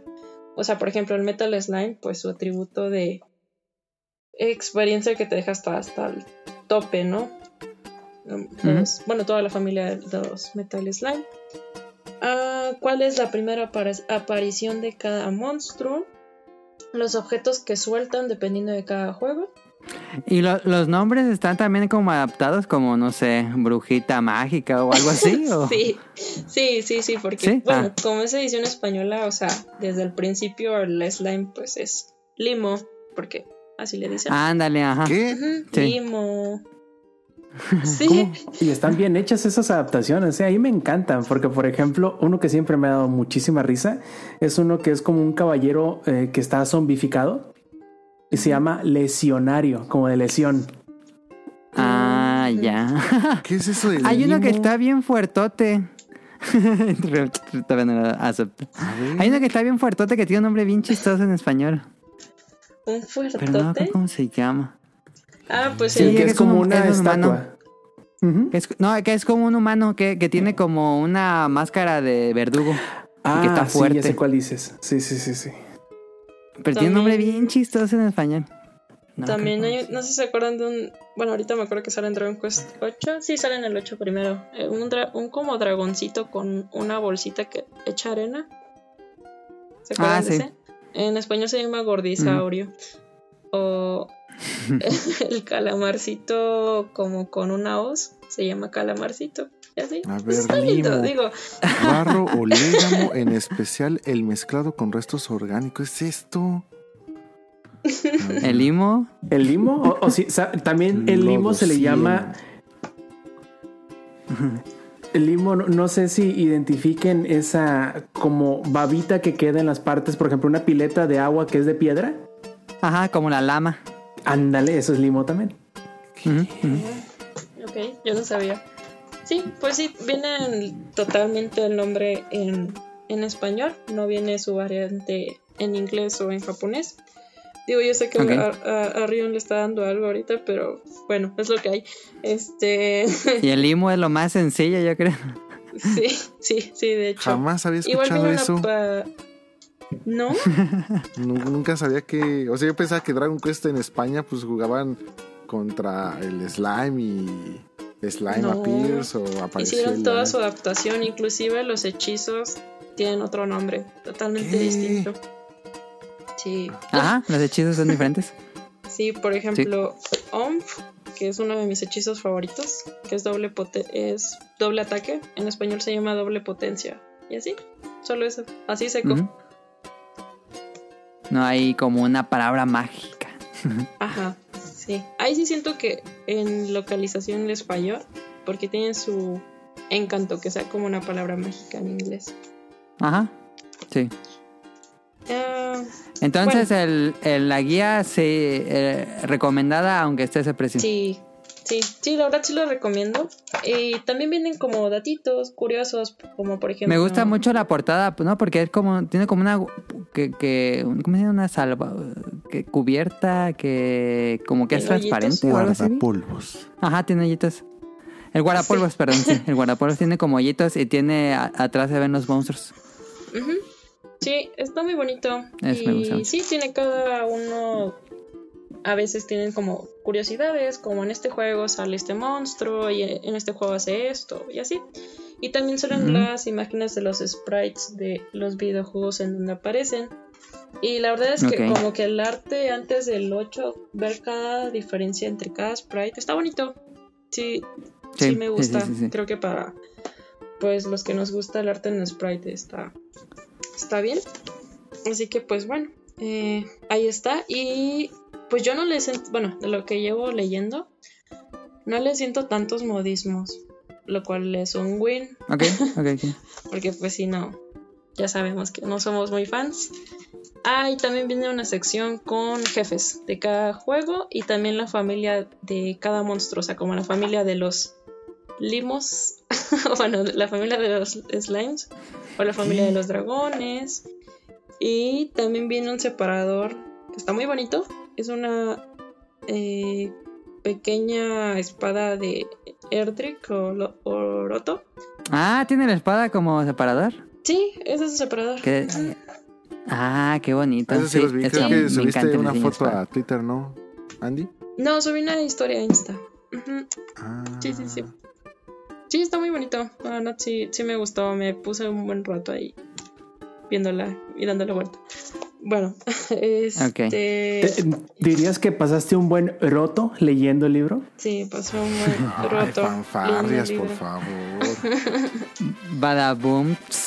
Y hay mucho material, de verdad. Yo me voy a tardar mucho leyendo todo porque sí me gusta, pues sí, estar viendo con como cada sprite y detallito y así. Bueno, siguiendo al otro, a la otra publicación que compré, eh, pues Emblem of Roto me causa un poco de curiosidad porque sí es un manga que tengo entendido que fue muy popular en Dra- de Dragon Quest en Japón.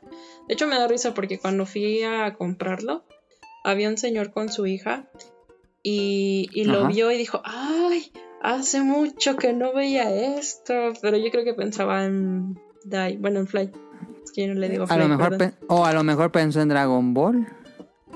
Quizás, sí, quizás, pero. ¿Cuándo, Pues Andy? no, cuando, esto no tiene nada usaste, que ver. cuando usaste tu hora de comida para ir a buscarlo al Sambors más cercano y no había? Ajá. Ah, no, fue, fue antier. Es que fui a comprarlo antier. A ver si me dio mucha no risa tu anécdota.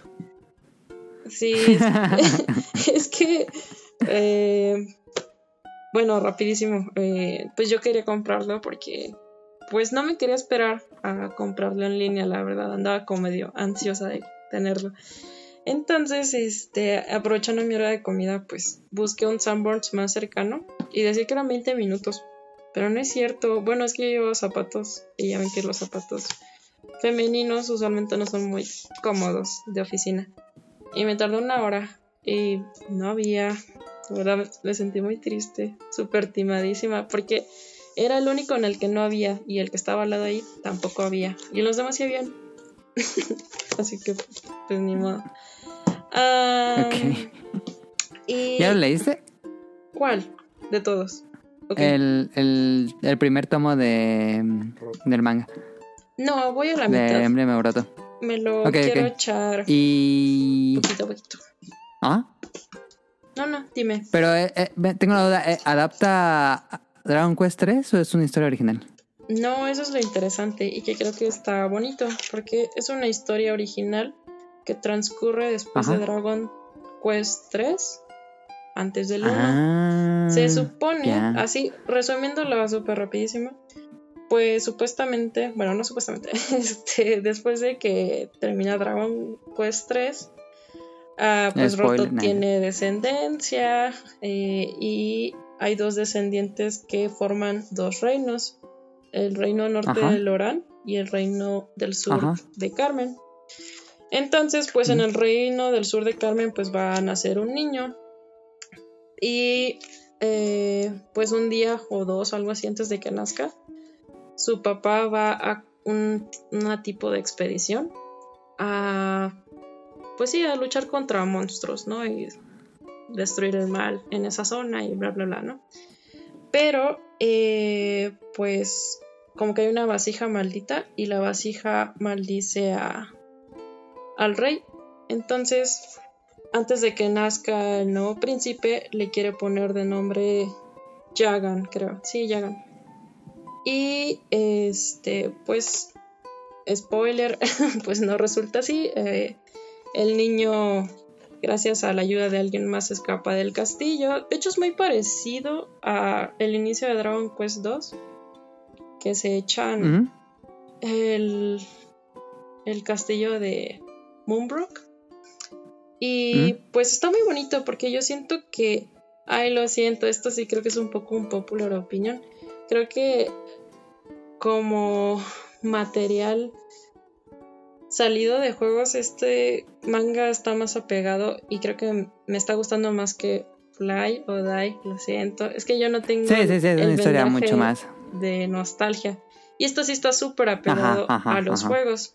Porque pues Fly es dentro del mundo, pero aquí se supone que hay una continuación, ¿no? Ah, así que pues va bien, me está gustando. Igualmente no le siento modismos tanto, o sea, la verdad está bastante neutro hasta donde yo voy. Y eso se agradece mucho. Y respetan los nombres que, también. pues, sí, sí, sí, sí, también. Y pues hay alguna referencia por aquí, por allá. Digo, yo no sé todavía, pero yo creería que este manga va un poco antes de Dragon Quest 1, pero no mucho. Sí, sí, va. Así es entre el igual. 3 y el 1. Ah. Ah, está padre eso, ¿eh? No, pero es que dicen que Ya son me interesó. 100 años después de Dragon Quest 3, pero también son 100 años después de Dragon Quest 3. ¿No se supone que son 7? ¿Son 7? Achis. No sé, no sé. Yo tiene rato que yo lo leí. O sea, tú, si tú sí lo, lo tienes ahí en la mano y lo acabas de leer, nos quedamos con tu cifra. Yo tiene rato. Yo me había quedado con que Ah, eran no, no, 7 sí. años después. Son 100. No, son 100. Porque tiene descendencia y la descendencia pues pasa más tiempo. Y pues ya, sería todo. Sí lo recomiendo para cualquier Eh, fan de la- el, el elefante en el cuarto es el precio. Está muy caro Sí, para hacer no, un tomo. Eh, Eh. Pues es un tomo regular, no, no es como que está así ultra grueso como Náusica. Es No. un tomo, creo yo, regular, tamaño regular. Sí, no es ómnibus, entonces. Kansenban. Eh, sí, Mm, sí, Es un. Kansenban. sí, es recopilación. Porque en el manga original creo que son más de 20 y van a ser 15. Eh, yo lo que creo es que sí le van a tener que bajar el precio, pero yo por aborazada pues ya lo compré ya. Pero sí lo veo probable. Pregunta, ¿alguien ha intentado, bueno, no sé, debe de haber páginas para importar libros de España, yo creo. ¿No saldrá más barato pedirte como que ahí la, la serie completa y, y te salga más Nunca he barato? pedido algo de España, fíjate. No sé. Yo tampoco. Puede ser, Varias- sería de checar. Porque yo estaba haciendo la cuenta y comprar los 15 salía como en Mm, 6500. Sí, es mucho. Muchísimo. Es casi un- una consola. Bueno, pero Entonces sí. de por- los tres, pues yo creo que a lo mejor solo con la enciclopedia ya es más que suficiente. Podría ser. Digo, voy a terminar comprando Emblem of Roto, pero sí estoy esperando ahí a ver si baja de precio. Ah, y también trae el mismo separador de la espada. Así que ya tengo Ah, dos. ¿el mismo? Ok, ok, ok. Sí. Perfecto, ahí está. El Emblem of Roto, el manga. Que agradecemos que esté en México, pero pues, sí está, está cariñoso. Eh, pues vámonos rápido a las preguntas del público porque son bast Bueno, no son tantas como la otra vez, pero, pero sí hay. Vámonos rápido a las preguntas del público y acabamos eso porque ya duró un, un poco más de lo que pensaba. What would you do if I sang out of tune? Would you stand up and walk out on? Lend me your ears and I'll sing you a song. I will try not to sing out of key. Oh, baby, how you. Carlos Manfly nos escribe, ¿por qué usan la canción de los años maravillosos en la sección de preguntas? Yo siempre he usado la canción de los años maravillosos por cierta mm, motivo, pero ¿ustedes saben por qué usa esa canción en el programa? ¿Es BetaQuest? Mm, No, Ah, entonces pero podría ser. Es algo que yo mismo me he preguntado. Ok, ok, ok. Eh, el latino Protoshoot, Protoshoot dio la respuesta en Twitter. Eh, La uso porque esa canción es un cover de la canción de los Beatles, With a Little Help of My Friends, con un poco de ayuda de mis amigos. Entonces, haciendo la relación de esta sección no existiría sin los escuchas, sin nuestros amigos escuchas. Por eso mismo puse esa canción de With a Little Help for My Friends, que me gusta mucho el cover, que bueno, la versión de Los Años Maravillosos, porque evoca nostalgia. Ahí está la respuesta, Carlos McFly, que nos dijo que lo pusiéramos de nuevo en los saludos, que lo habíamos quitado, pero ya, ya regresó a los saludos. Eh, si nos sigue escuchando. Muchas gracias. Y nos dice Jesús Sánchez, buenas tardes muchachos. ¿Con qué juego de Dragon Quest conocieron la serie? Yo con Dragon Quest 8, entré tardísimo, pero yo con Dragon Quest 8. Eh, no sé, ¿alguien más? Yo con el 6. Eh, la... El 6. Seis, dice Rob. Con el Nice. 6. Este... Oh. Andy, ¿tú con cuál? Yo inicié con el 8 también. Ok, también. Ok, si, si alguno de los escuchas del podcast beta es, pos- es escucha del, del Showtime, en el... El puedes tomar. En el exactamente. En el especial de los juegos que nos hicieron, precisamente cuento la anécdota que Ajá. Dragon Quest 1 no fue solamente el primer Dragon Quest que, ju- que jugué, sino el primer juego que jugué. Ok. Wow. Sí, es este. Har- bueno, fanático veterano del, del original. Nah, pero tampoco. O sea, el- el- la cosa es que estaba yo en casa de unos primos y una de mis primas, que es mayor que yo como por cinco años, lo estaba jugando. Yo tenía que como cuatro, cinco años, pues. O sea, jugué entre comillas, pues lo jugaba junto con ellos. Ah, como cuando yo jugué los Final Fantasy. En el Twitch Este, en vivo. ok, entonces, pero, pero, bueno, me imagino que tienes como el recuerdo vívido de ese momento, Rob. Sí, claro, claro. De este, Porque pues en ese, eh, a esas edades pues uno ve la tele, ¿no? Y dice, ah, la, la caja mágica en la que se mueven las personas chiquitas. Y Ajá. imagínate la sorpresa de igual un niño así de, de- de esa edad, de ver que lo que tú le dices que haga la cosa en la televisión lo interactuar. hace. Eh, sí, es, no, te, te rompe la cabeza por completo. ¿Y te acordabas de las canciones? Creo que las canciones son muy pegajosas, eh, incluso en el 1. ¿O no? Eso no. Fíjate que, al menos ahorita si me lo preguntas, no me acuerdo el detalle en específico si la música se me quedó grabada desde aquel entonces, pero me acuerdo Ajá. muy bien de, de los sprites, me acuerdo muy bien de los, de los menús eh, y, y, el sistema de batalla, los slimes y todo eso, pero la música esa sí ahorita no recuerdo si desde aquel entonces la tenía presente o no. A mí mi inicio fue Dice muy... Ah, perdón. No, no, no, sigue. Ah, es Perdón. que en mi inicio no tuvo muy buena suerte porque yo había leído en las Club Nintendo acerca de Dragon Quest. Ajá. Entonces, eh, también ya he contado algunas veces que yo compraba mis juegos, a veces hasta en Tepito. Y en ese entonces, o sea, generalmente casi toda la Fayuca pues eran juegos originales. Y eh, estaba todavía en- Eran... Era común encontrar juegos japoneses. Obviamente el cartucho solo, principalmente más de Famicom. Pero también había mucho de Super Nintendo y todo eso. Entonces yo como ya había visto la portada del Dragon Quest 6, estaba allí el, el cartucho de, de Super Famicom de Dragon Quest De 6. Super Famicom. Entonces, eh, obviamente supongo que eran tipo copias o algo así, no lo sé porque estaban, estaban muy baratos. Y compré ese y un Dragon Quest de Game Boy Color que también eh, resultó no ser original. Este, creo que la piratería en Game Boy estuvo pero muy muy fuerte. Entonces ya cuando llego muy contento pues con el Dragon Quest 6 estaba en japonés. Y el Dragon el Dragon Quest de Game Boy Color no grababa porque era copia. Entonces no todo lo que yo hiciera y avanzara pues se perdía al momento de apagar la, la consola. Entonces pues ya lo que me quedaba era jugar en el 6. Y obviamente pues no entendía absolutamente nada, pero este me gustaba mucho. Porque bueno, ya, ya también ya conocía los RPGs y todo eso. Entonces Ah, ya, no ok, hice mucho, pero bueno, ya al menos sí me, va, sí me valió para ya a partir de ahí ya adoptar la serie y, y ahora sí empezar a buscar los juegos y todo eso. Ajá. Sí, pero qué raro que, un- que tu primer encuentro haya sido el 6. Porque fue lo que había. Eh, pregunta a Jesús. ¿Qué juego de la saga principal les gusta más y cuál menos?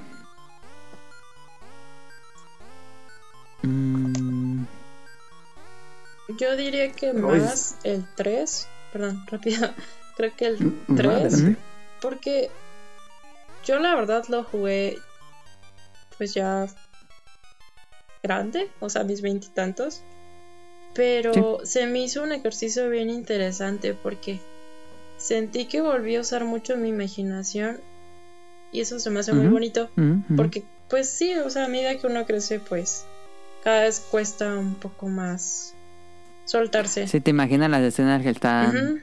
Tú nada más ves los, los, los sprites muy casi sin movimiento, pero están pasando cosas bien increíbles en el juego. Sí, cuando vi tus dibujos que hiciste cuando lo estabas Sí. jugando, sí, me sentí súper identificadísima, me, me gustaron mucho. Y creo que el Gracias. que menos, pero no es porque sea malo, sino porque, pues sí, eh, es simple, eh, pues el uno. pero me gusta mucho igual. La- el último tramo me Ah, gusta ok, mucho. ok, ok. Ajá. Es justo lo que iba a decir yo. Que el que menos, Ajá. pero no porque sea malo, es el uno. Porque. Como te digo, lo jugué entre comillas de muy pequeño y cuando lo volví a jugar ya había jugado otros después. Entonces como que es el más distinto a todos los demás, aunque es el que establece Sí. como que las, las, eh, las bases de lo que es Dragon Quest. Y ah, el que me gusta más, estoy muy dividido entre el 8 Y y el el, 11. nu- y el 9 Ah, yo pensé que el 11, ok. entre el 8 y el 9. Porque el 8 creo que fue el que más impacto tuve al jugarlo. Eh, porque aunque me gustó mucho el 7, creo que el 8 era... eh, No sé, como que se acercaba más al, al- al estilo gráfico de los diseños de los personajes y así, que tuviera voces, este, la orquestación, bueno, no sé, al final de cuentas ese me Ujú, gustó ujú, mucho y el, el 9, el hecho de que te lo pudieras llevar a todas partes, que no tuvieras que estar en tu casa para, para poderlo eh, disfrutar y que pudieses hacer tu personaje. De hecho, ese es uno de los pocos, si no es que el único Dragon sí, Quest que te permite hacerlo hombre, mujer y de la clase que tú quieras y de la misma manera este, a tus acompañantes. Yo, Ah, de hecho, mi party era, no recuerdo de cuáles, pero yo me acuerdo que eran, eh, lo hice con amigos míos, era yo y mis amigos. Creo que ese es mucho de la- de- del motivo por qué me gusta tanto. Entonces, entre el 8 y el 9, por ahí anda los que más me gustan. Ok. Sí, el 8 es muy bonito, muy, muy bonito. Yo me acuerdo que me causó mucho impacto cuando llegué a la torre de. Ay, ¿cómo se llama? ¿De Alejandro? Alexandria. Y escuché el tema de Mystery Tower. Me gustó Ah, ya. mucho, ajá. mucho, mucho. Ya, perdón, adelante. Un popular opinión, me gusta mucho el 5. Lo quiero mucho. Pero pues si todo el mundo coincide que el 5 es de los mejores, ¿por qué sería un Por las popular waifus, opinion? obvio, ¿no? ¿Mande? Es por las waifus, ¿no? No, no, no. O sea, el, o sea, el juego realmente me gusta muchísimo. Ese dicen que es el mejor. Pa- para muchos es el mejor. Yo no lo he jugado todavía. Es que como Es nadie una lo historia mencionó, bonita. yo sentí feo. Pero sí, yo creo que el 5 sí es, sería mi favorito. El 9 también lo quiero. Creo que el juego que, en cuanto a si hablamos de Dragon Quest, el que yo más había esperado y estaba súper hypeado porque ya, ya sabía ahora sí todo y ya. Este. Estaba como que al tanto de la serie y así y estaba completamente consciente de Dragon Quest. Fue el 9. Creo que no había esperado un Dragon Quest con tantas ansias como el 9 y me gustó muchísimo, lo disfruté mucho. Y el que menos me gusta, mm, pues no es que me guste menos, pero pues yo sí recuerdo que lo acabé y como que fue así, como que, ah, bueno, pues ya lo acabé y así, pues debía haber sido como el, el 2, yo creo. Ujú. Que a mí me pasa igual. El 2 sería mi menos favorito. Yo me eché el 1 y el 2, el 3 seguidos y el 2... Pues está bien, pero mm, me gustó más el 1 incluso. Me gustó más, mucho más el 1 que el, que el 2. Y en mi favorito estoy también como ropa en un empate, pero entre el 8 y el 11. Los dos me gustan muchísimo. Am, tal vez el Ay. 8 me gusta más porque es de no, por mi nostalgia. Sí, Yo admito que no he terminado el 5, lo siento. ya llegó la hora de las confesiones. Sí, no, es que yo sí soy bien ridícula porque dije, a ver, lo voy a jugar en Navidad porque es una fecha especial, pero ya no lo jugué en Navidad. Y así. Ok. Eh, dice Jesús, spin-offs de la serie que más les agrada y cuál menos les agrada. Yo rápido, el que más me gusta es Dragon Quest Heroes. Y el que... Es, me, me encanta Dragon Quest Heroes. Y el que menos me gusta, ultra un popular opinion para Rian. No fui fan de Builders. Yo jugué el demo de Builders y como que no me gustó. ¿Del 1 o del 2? Del 1. A mí se me hace que el 2 es bastante mejor que el primero. Sí lo es. Y, y diría yo que precisamente creo que es el spin-off que más me gusta, el Builders 2. El menos no sé, la verdad no sabría decirte cuál. No, no hay uno que particularmente no me guste. Sí es eh, definitivamente el 2 muy superior al 1 y más que nada por las opciones. O sea, sí, el 1 te complica mucho muchas cosas y le hace la construcción un poco tediosa, pero si el motivo que por el cual no te gustó pues es por el gameplay Minecraftesco. Es que tampoco fui fan de Minecraft. eh, no, yo tampoco, nunca he jugado Minecraft. Pero si, o sea, si eso fue lo que a ti no te gustó, obviamente pues tampoco te va a gustar el 2. Pero sí, e- incluso me atrevo a decir que las historias del Builders, tanto del 1 como del 2, sí están mucho más profundas que algunos títulos de la saga principal. ¿eh? O sea, la- las historias Ah, están muy buenas, ok. muy, muy buenas, bien, bien pensadas, bien diseñadas. Eh, los retos y las misiones pues te, te tienen siempre al tanto. Y lo más importante, o sea, no es como justamente Minecraft que te dejan así en el mundo abierto y pues haz lo que quieras, sino aquí, pues si te si llevas una guía y todo eso, entonces Sí, hay una guía. Eso me gusta mucho más que Minecraft, este, sí. sí, sí te, sí te llevan eh, de la mano para que no, no te sientas abrumado por, este, híjole, pues es que, ¿qué voy a hacer? Y ya, pues cuando ya llega un punto donde pues te puedes soltar a tu imaginación, pues ya también lo, lo disfrutas, pero también si quieres lo puedes dejar de lado y no, no pasa nada.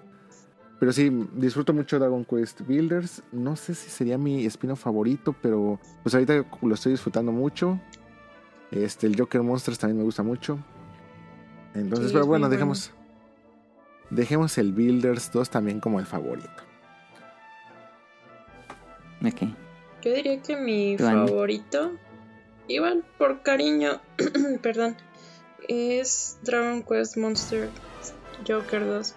Es que de hecho es bien chistoso porque yo lo compré en liquidación en Gamers y me costó 30 pesos. Oh, lo ver. Y Ah, 30 pesos. Qué Sí. ganga.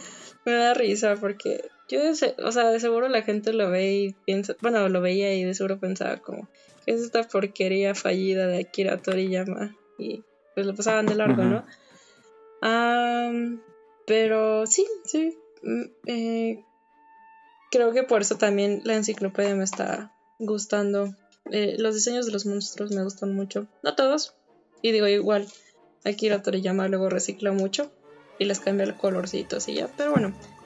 Ah, y el que menos me gusta, pero es que no sé, yo siento que no lo jugué mucho porque no, no era mío. Eh, Heroes. Lo siento, Adam. Ok. No, está bien, está bien. Hay mucha gente que, que no les gusta los, los Musou. Oye, pero a ver, eh, si tengo una duda. ¿Disfruté más el 1 que el 2? ¿Te pasa igual o no? Am, creo que me gusta más la historia del 1, pero creo que me gusta más el gameplay del 2. Digo, los cambios, hay ligeros cambios porque pues son Musou. Ah, Ahí bueno, no sé si está. también para mencionar aquí el Keshi Keshi. Creo que es el juego de móviles Ah, pues es un spin-off, sí. que más dinero le he metido.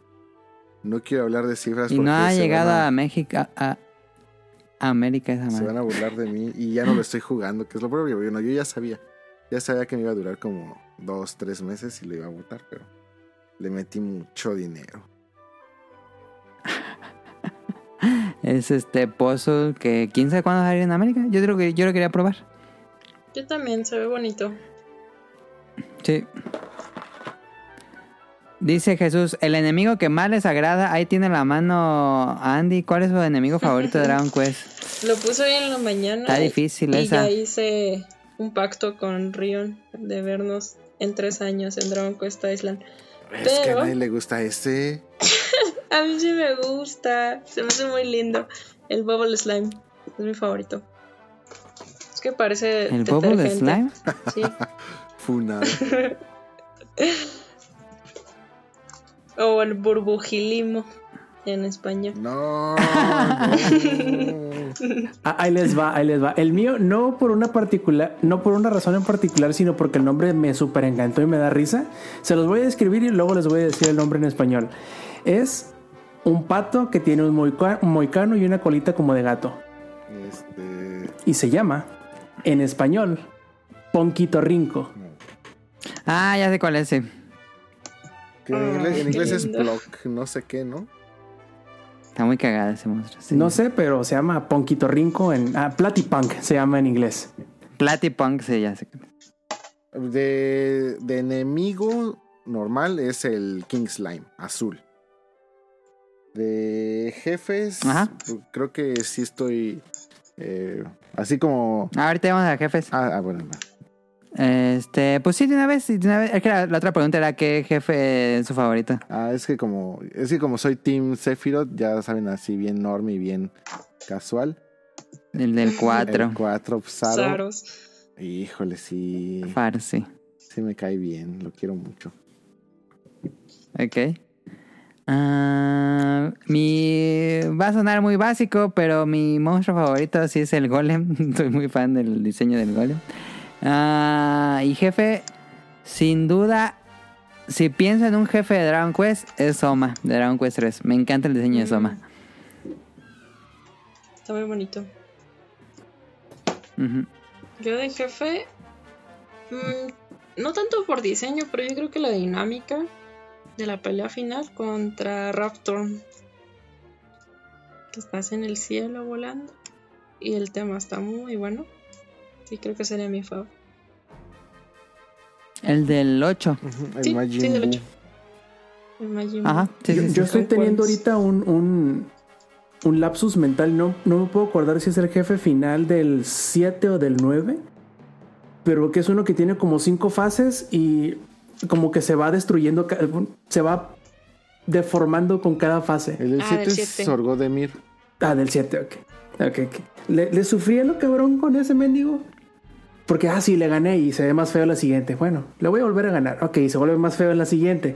Y, y- y cada vez sufría más con el desgraciado. Eh, Por, por eso le, le tengo tanto cariño, porque cuando por fin le ganas dices, ah, qué bonito.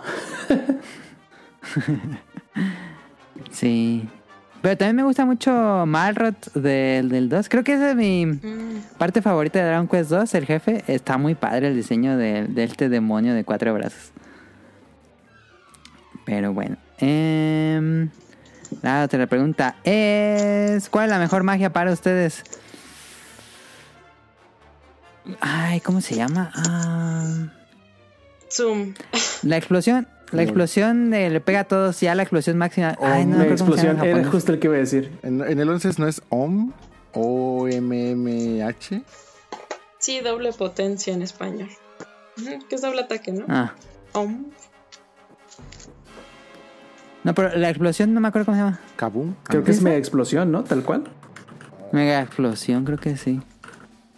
Pero es que en japonés están bien bonitos los nombres. También me gusta Twak, que es muerte instantánea grupal. Pero, pues, por cómo suena, Twak. En inglés es kaboom. Ándale, kaboom. Sí, sí, sí, sí, sí, sí, esa, esa, esa, esa. Kabum. ¿Tú, Ren? Híjole. El mío se llama Sexy Beam o.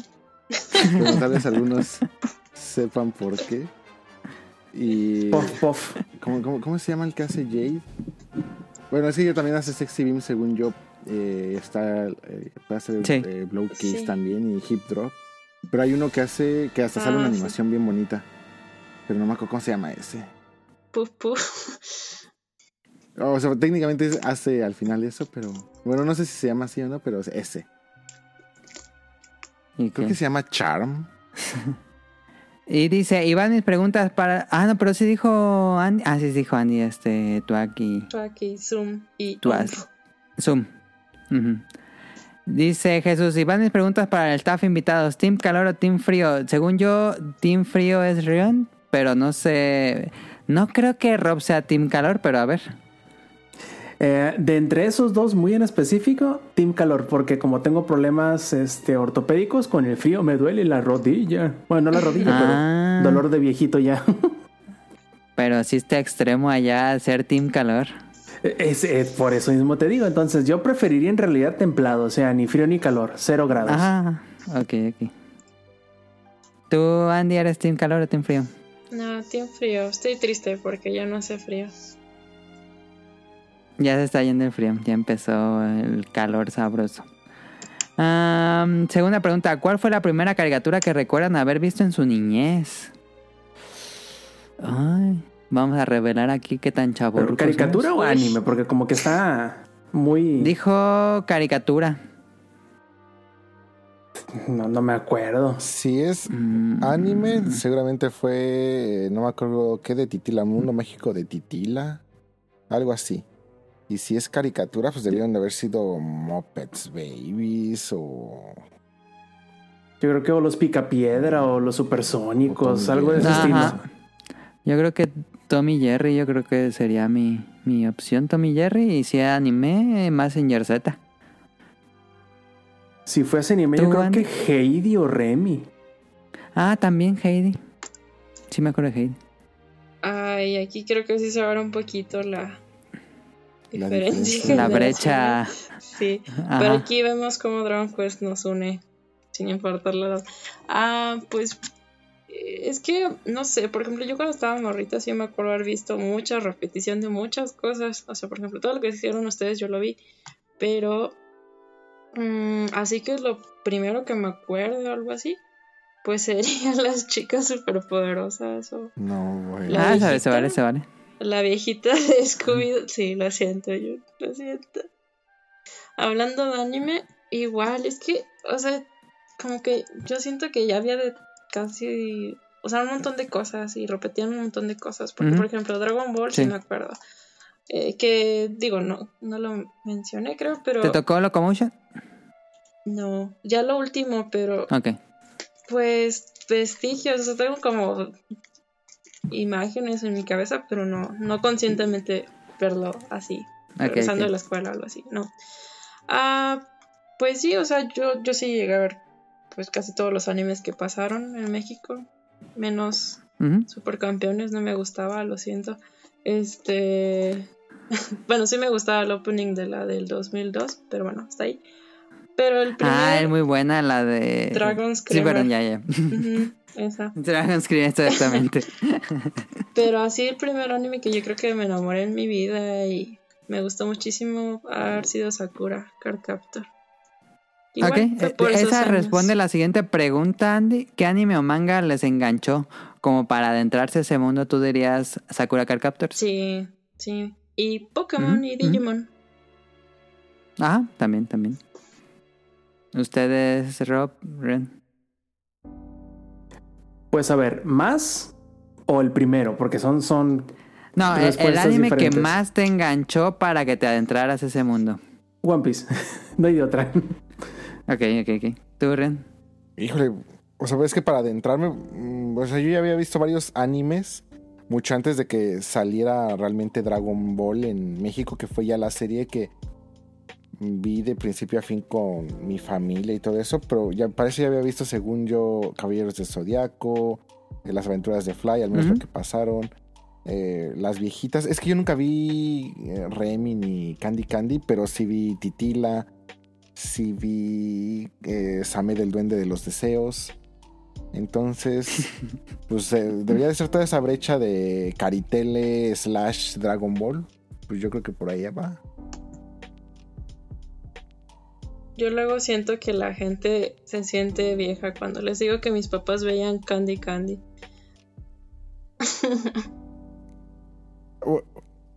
Si no, es un- si no es indiscreción o grosería, y si lo es, ahí lo borras, Mili Porfis. ¿Cuántos años tienes, Andy? 26. Ah, O sea, no me siento tan joven, ya voy para los 30, pero pues sí, ya salgo. y no, no es indiscreción. Está bien. No, es, es que por, por lo que estás diciendo, no sé, porque te empecé a imaginar como de 20, 22. Dije, no, pues sí está muy Ah, chico, no, no, ya trabajo, soy Godín. No, no, no, ya salí de la escuela. Ah, estoy pensando, pero no sé. Que me haya así causado el furor por el anime. Mm, Cowboy Bebop. Te la pongo fácil. Es que para Cowboy Bebop ya era muy fan del anime. Mm, Sí, eh, eh, lo mismo digo yo con One Piece, pero te digo, ¿cuál fue el primero o cuál fue el que más? Porque son respuestas diferentes. Sí, el que más yo creo que sí sería Cowboy Bebop. Porque estaba, yo creo que yo lo estaba pensando mal, más bien de... Antes sería yo creo que Evangelion cuando ya empecé a buscar por internet más del anime y cosas así, tal vez Evangelion. Pero sí Cowboy Bebop es el que así me, me traumó. Pero bueno. Eh, y última pregunta de Jesús. ¿Cereal favorito para desayuno o cena? ¿Son fanáticos del cereal? Fruit Loops. Eh, no. Sí, mucho. Eh, Yo soy team dijo Fruit huevito Loops. para desayunar. Eh, sí, está bien. Yo también soy comer algo en lugar de cereal. A mí casi no, no como cereal. ¿Tú, Andy? Es que yo creo que mientras más creces, menos te llena el cereal también. Ah, pues Ajá. me gustan mucho los de miel, o sea, como el Cheerios o Gold. Ajá. Mientras tenga ajá. miel, soy muy fan. Mm, es que yo no consumo casi cereal. Yo consumo granola. Granola diario. Pero cereal. Porque creo que la, la granola entra como cereal, pero no estoy seguro. Sí, sí cuenta. Sí. Ok. Sí, entonces sí, granola yo con yogurt. Uh, eso sí, siempre en la noche para cenar. Y eso será todo por la parte de Jesús. Ender nos dice, buena, reportándome después de meses sin escribir nada y adelantado. Y adelantando todos los capítulos que me perdí, aquí me pregunta, en el programa pasado cuando hablaron de los spin-offs de Pokémon, no escuché que nadie hablara de los Mystery Dungeon. ¿Los jugaron? Si es así, ¿les gustó? Yo no he jugado, he jugado Mystery Dungeon. Yo confieso, nunca he jugado Mystery Dungeon. No lo he tocado. Yo sí e hice trampa hasta que me saliera chicorita y no me arrepiento. Ok. Imagino que Yo Rion, paso ¿sí? sin ver, por cierto. Ok, ok. Yo sí jugué, pero solamente el primero. Y ¿El azul o el rojo? Eso sí, o sea, tengo, tengo las dos versiones Es- seguramente.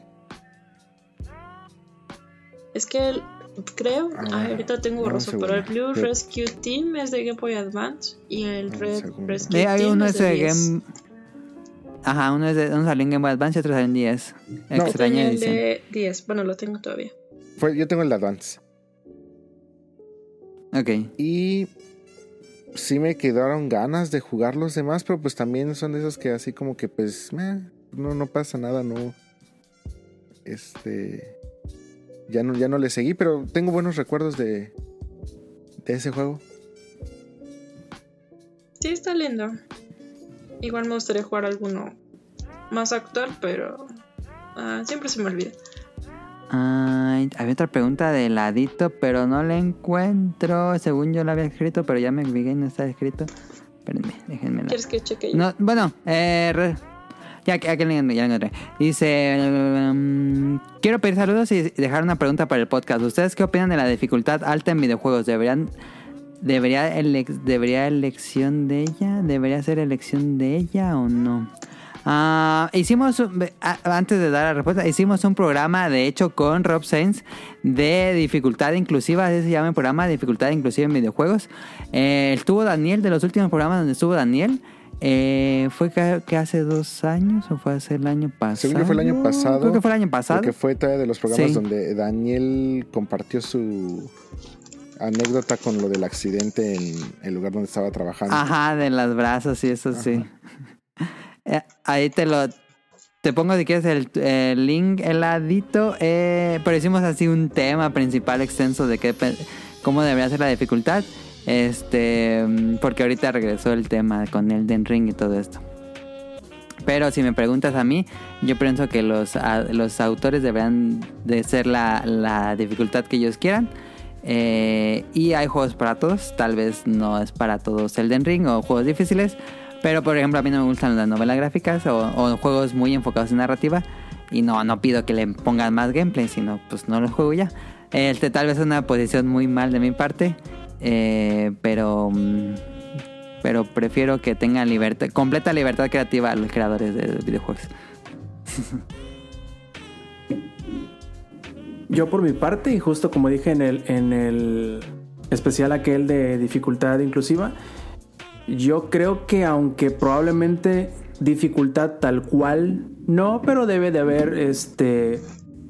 Lo ideal sería que ofrecieran opciones de accesibilidad para que tú puedas modificar el juego y lo, ponerlo a tu medida. Por ejemplo, si, si el problema es que los enemigos te hacen mucho daño, quizá bajarle el, el daño probablemente la dificultad tuya sea sonora o auditiva y ponerte herramientas para que puedas este, acomodar esa, esa parte que no te permite disfrutar del juego. Pero pues bueno, yo creo que sí debería haber una forma de cómo moverlos. Que si deberías exigírselo a todos los juegos, por ejemplo, de Elden Ring, bueno, eso ya es otra este, discusión aparte, creo yo. Ahí está. No sé si Rion o este, Andy. Pues yo estoy igualmente de acuerdo que el autor, bueno, el programador o el diseñador, o bueno, todos, este, tengan la libertad de hacerlo como ellos gusten plantearlo. Pero eh, sí, justo lo que dice Rob, que hayan más opciones. Por ejemplo, las opciones que hay de personalización o de controles de, de Last of Us 2 me parece bastante bueno para todo el mundo. Ajá. Y, ah. Y tenía preguntas de Eric Muñetón. Bueno, más, a- más que preguntas era como anécdotas. Dice... mm, Eric Muñetón, saludos hasta Colombia. Hola chicos y chicos, hace muchos meses que no los saludaba. Para el programa de hoy espero que logre entrar al guion. Mi comentario y pregunta es, me hice fan de la serie Dragon Quest gracias a Dragon Quest 11 en PlayStation 4. La tradición del sistema de turnos y el arte de Toriyama envejecen muy bien. Para la nueva entrega de Dragon Quest 11, ¿cuáles son sus expectativas? Teniendo en cuenta que han dicho que será un tono más serio y que probablemente hagan una revisión al sistema de combate. Pues fue lo que practicamos en el tema principal, así que que respondimos su pregunta. Gracias por escribirnos, Eric, pero siento que ya está toda toda explicada en el tema principal. Dice dice Eric, en mi opinión, el éxito del sistema de Final Fantasy VII Remake probablemente hará que se volquen a algo más de acción. Y bueno, fue un poco lo que lo que platicamos, tal vez eh, no inmediatamente, pero a lo mejor para allá va todo. Eh, dice, nota, respondiendo a la pregunta de Tonali sobre comentarios de Olímpicos de invierno. Uno, en esta casa estamos muy agradecidos con Marca Claro. El poner gratis todo el evento y poderlo ver en directo y en vivo nos hizo disfrutar durante más de dos semanas de cosas espectaculares. Dos, aplausos a Donovan por llegar a la final. Eso ya le hace el mejor latinoamericano en su categoría. Tres, nos volvimos ultra fan del curling.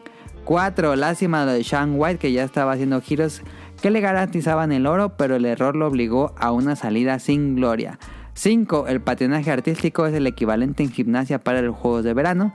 Y 6. El único deporte que no quisimos ver fue el hockey. Lo mismo por Mili. No vemos dónde está el POC. En que en serio no se ve el POC. Deben hacer una versión eh, digital, que le pongan algo allá en la transmisión porque no se ve el POC.